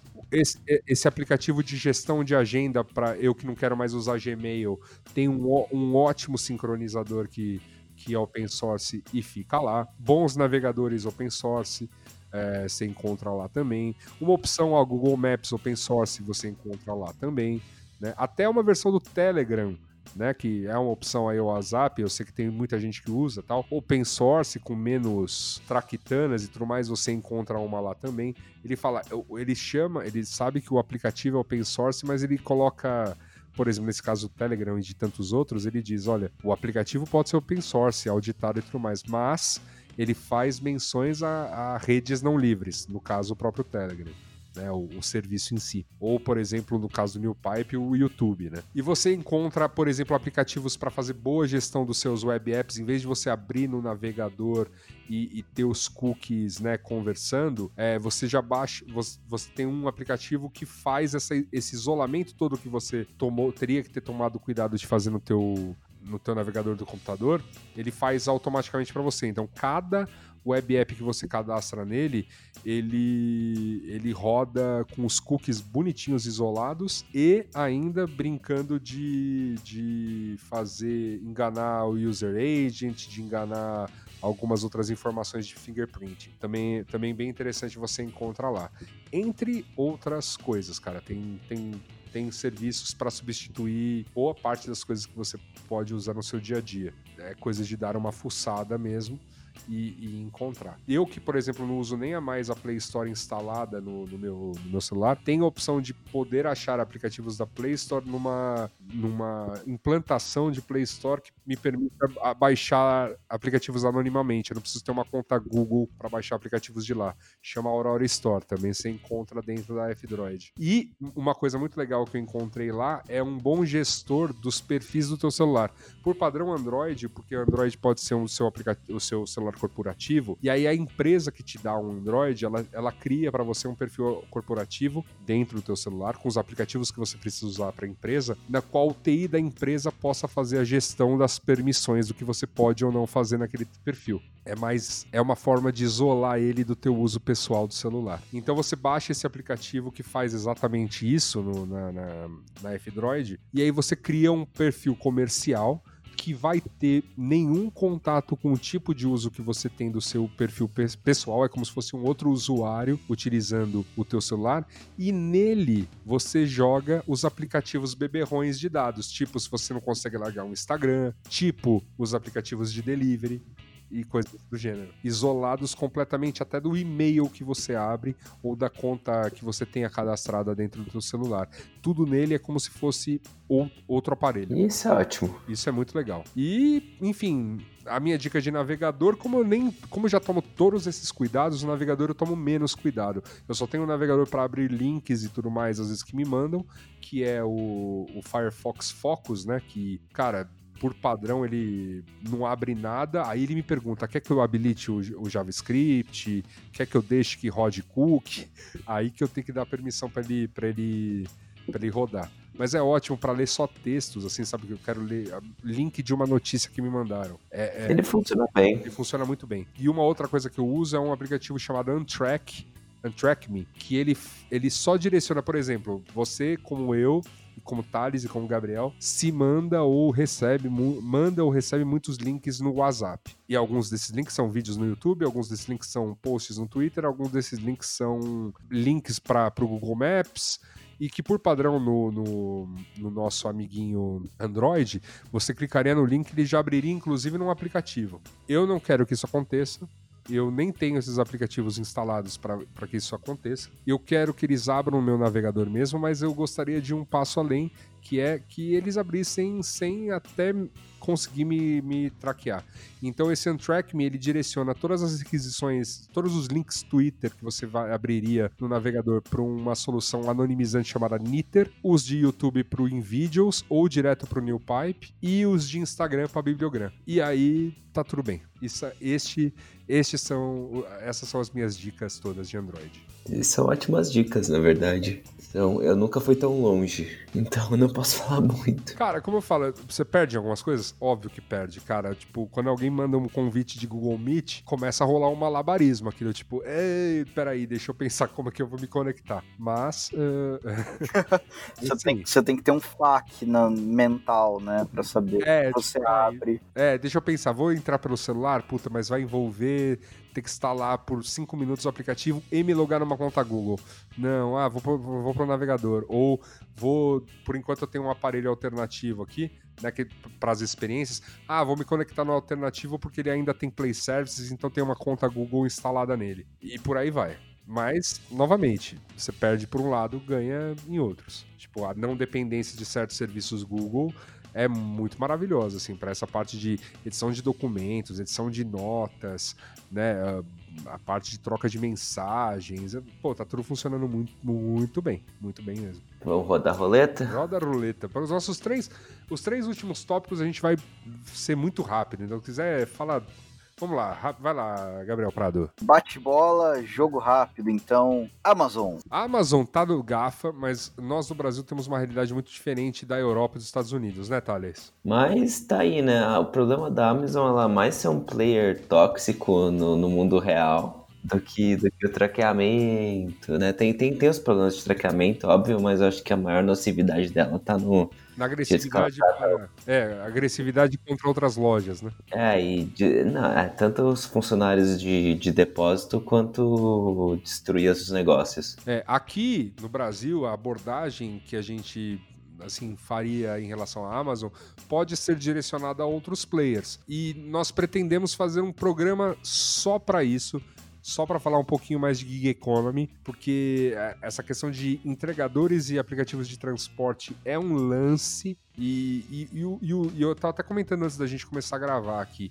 A realidade é que é, a Amazon nos Estados Unidos é esse equivalente de você fazer compras de mercado via Amazon. E aqui no Brasil essa moda não exatamente pegou, mas pegou forte nessa pandemia com a questão dos aplicativos de entrega. Para essa equivalência né, do, do leve trás de loja e escambau, que tem sido um grandíssimo pedágio para restaurantes e pequenos comércios e que estão pagando muito mal os motoqueiros, é, é, é, são, são esses aplicativos. Então, eu prefiro até uma abordagem específica, porque como ela não tem a ver com tecnologia, aqui é uma questão de escolha se usa ou não usa, ou se usa menos, ou, ou use com mais parcimônia, então a gente vai acabar discutindo outros aspectos. E aí sim, no meio dessa discussão, a gente vai com certeza falar também de Amazon. Perfeito. Roda a roleta. Apple. Apple é. A pergunta sempre que, que cabe a Apple, né? É o seguinte: Apple é uma alternativa a, no, a relação a todo esse controle que vem por default no Android?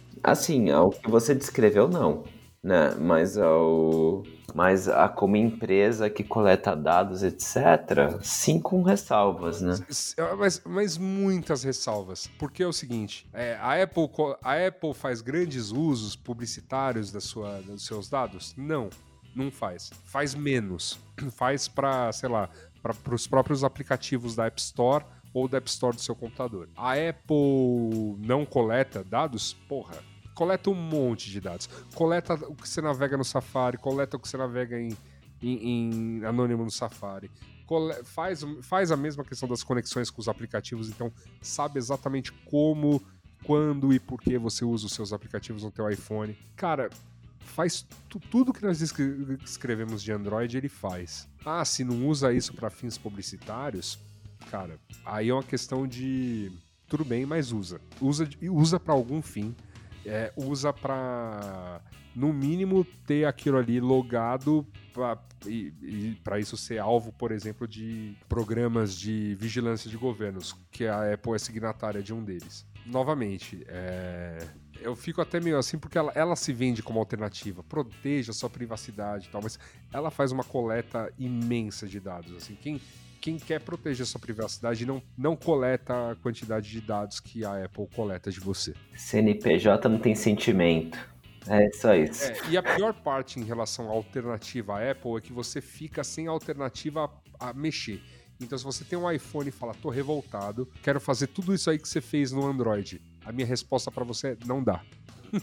e, putz, não, eu não faço ideia nem de como começar a achar alternativas de App Stores e escambau para para iPhones jailbreakados, tá? Ah, tem, tem. Você pesquisar tem, mas é, mas é o mesmo trampo que você passa pelo Android. E eu entendo que Android, Android por ser mais utilizado, existe uma, vai, uma comunidade um tequinho maior aí de gente trabalhando, desenvolvendo, desenvolvendo coisinhas para fazer ele funcionar.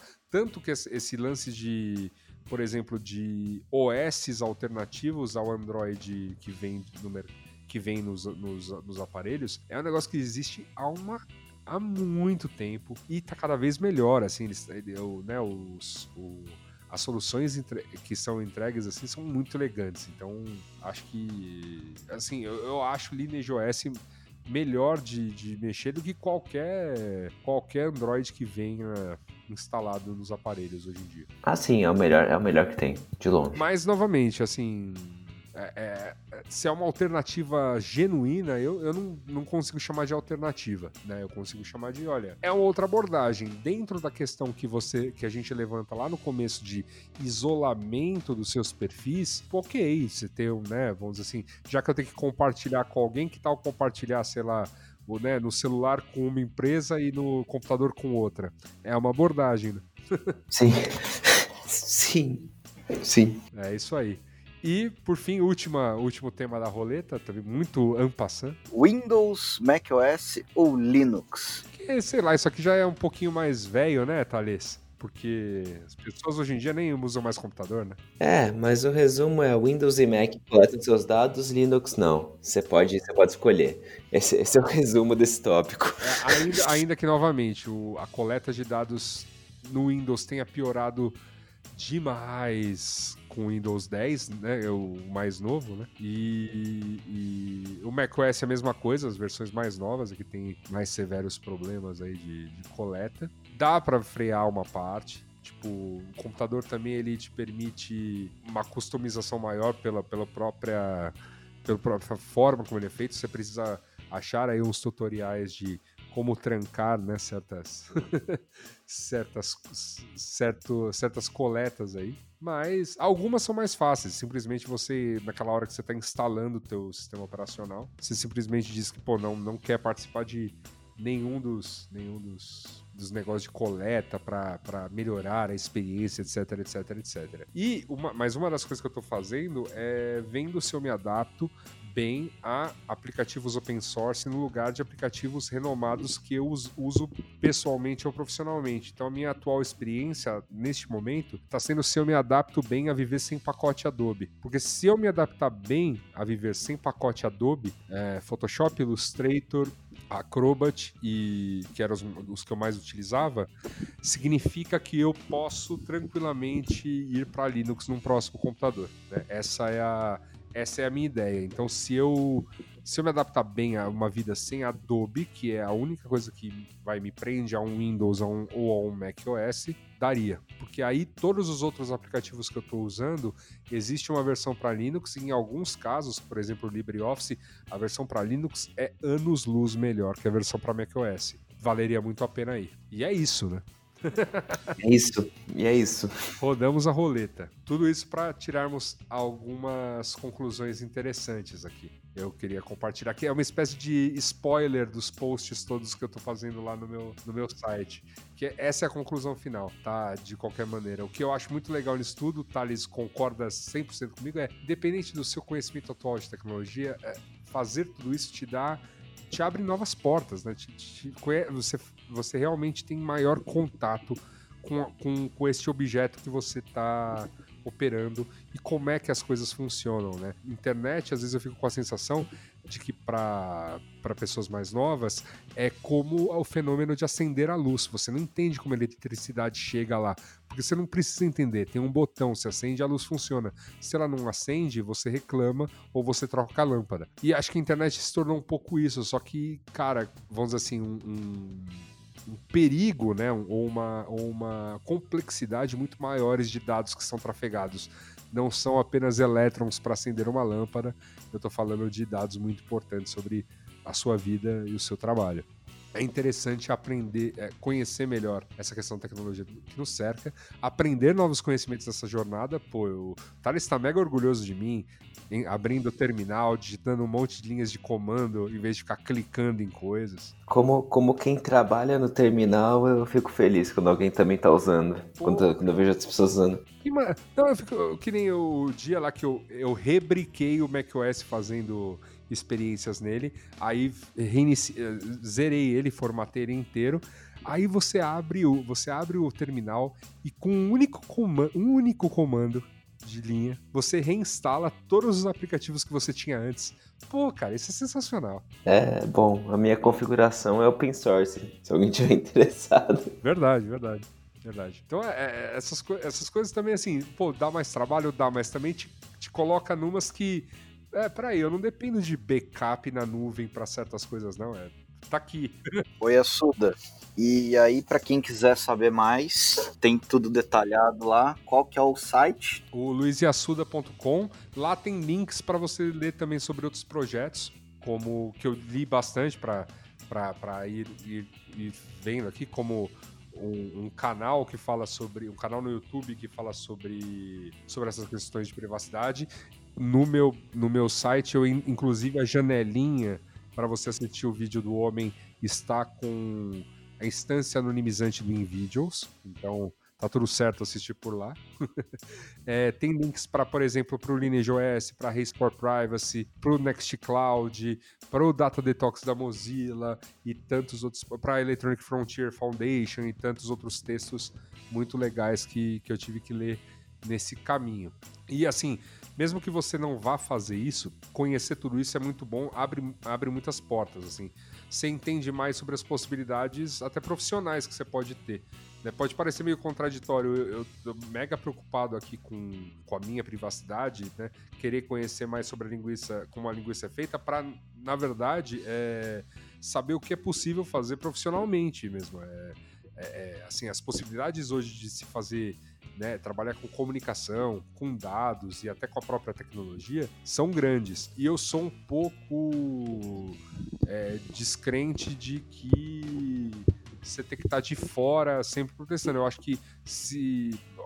Quando a gente olha para aquela questão do, do dilema das redes, você vê que o negócio fez um barulho porque basicamente eram os mesmos argumentos que muita gente já fala três, quatro anos, só que, ah, mas são pessoas de dentro do mercado falando. Então seja uma pessoa de dentro do mercado com muita consciência, sabe? Obtenha esse tipo de conhecimento, saiba o que é possível fazer com dados, saiba o que é possível fazer em comunicação com muitos dados, saiba até onde vai a tecnologia, seja um profissional de ponta nisso tudo e, assim, sabendo que como a linguiça é feita e, e, e que pontos até podem ser feitos para melhorar. Mas o principal ponto da coisa eu acredito muito nisso, tá? É que é, é, é, não existe uma contradição, por exemplo, eu trabalhar com publicidade, eu trabalhar com comunicação e, e o Thales que trabalha com desenvolvimento para para a empresa, é, o, o, Gabriel que trabalha com comunicação também, a gente discute tudo isso e, ah, mas aí chega lá, você está fazendo propaganda para alguém, você está usando o Facebook para comprar mídia. Eu falo, cara, essa parte não acaba. Eu, eu assim,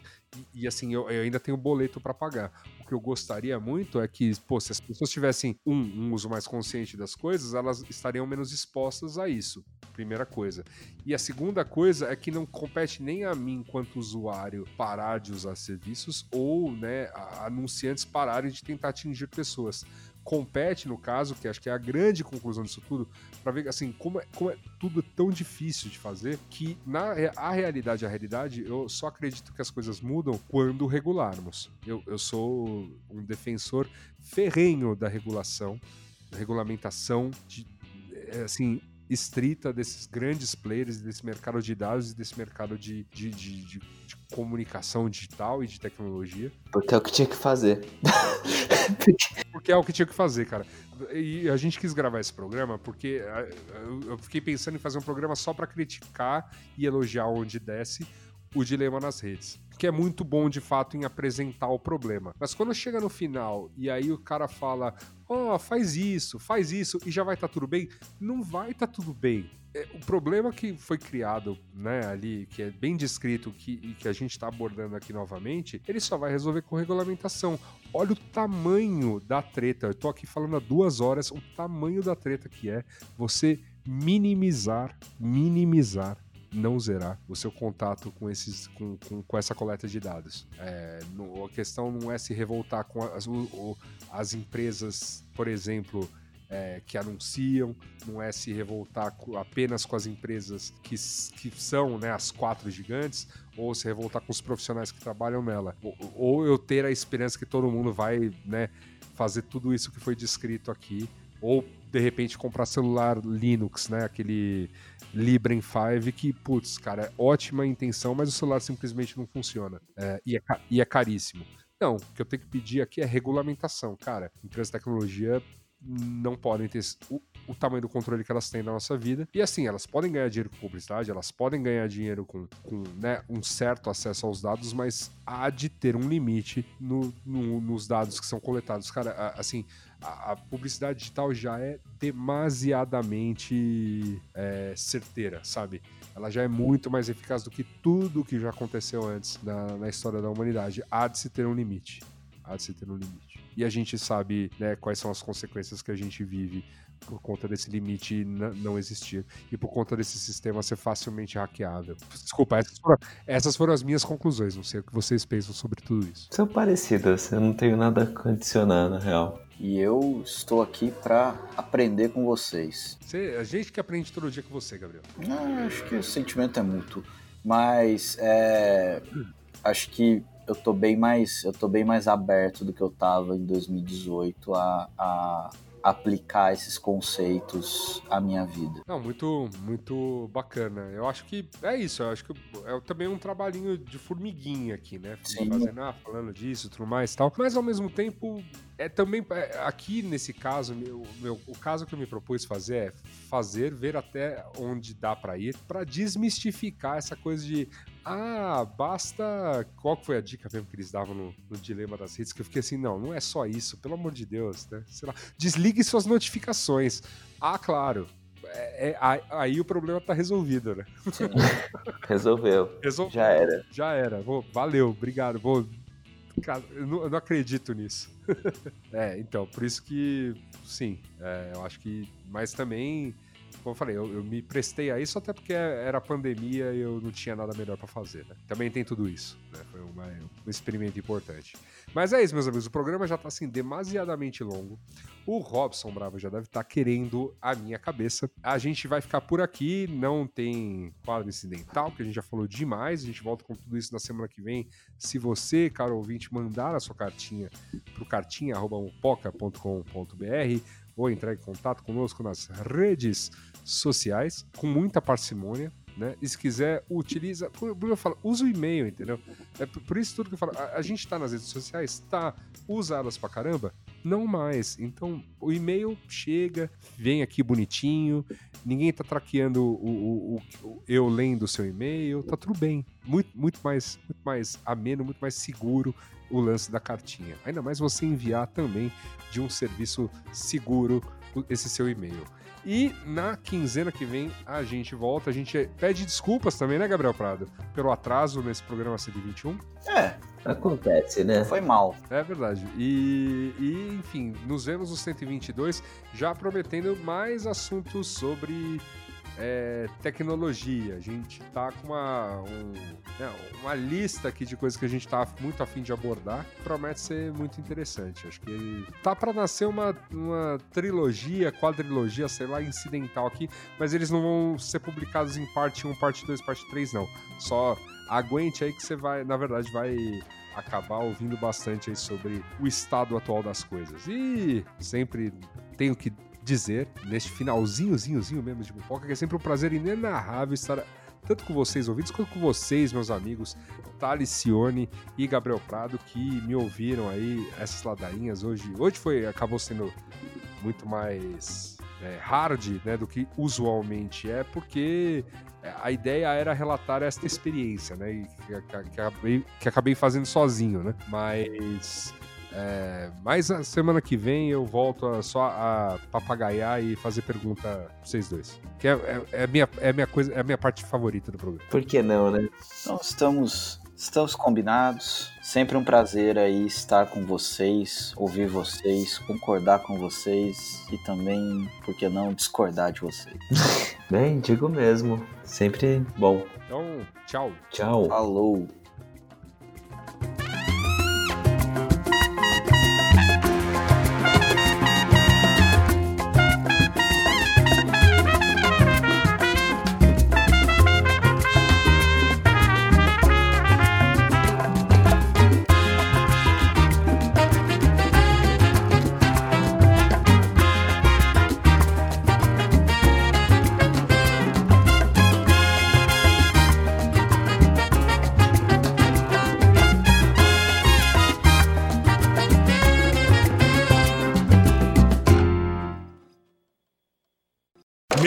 Redeemed a $50,000 cash prize playing Chumba Casino online. I was only playing for fun, so winning was a dream come true. Chumba Casino is America's favorite free online social casino. You too could have the chance to win life changing cash prizes.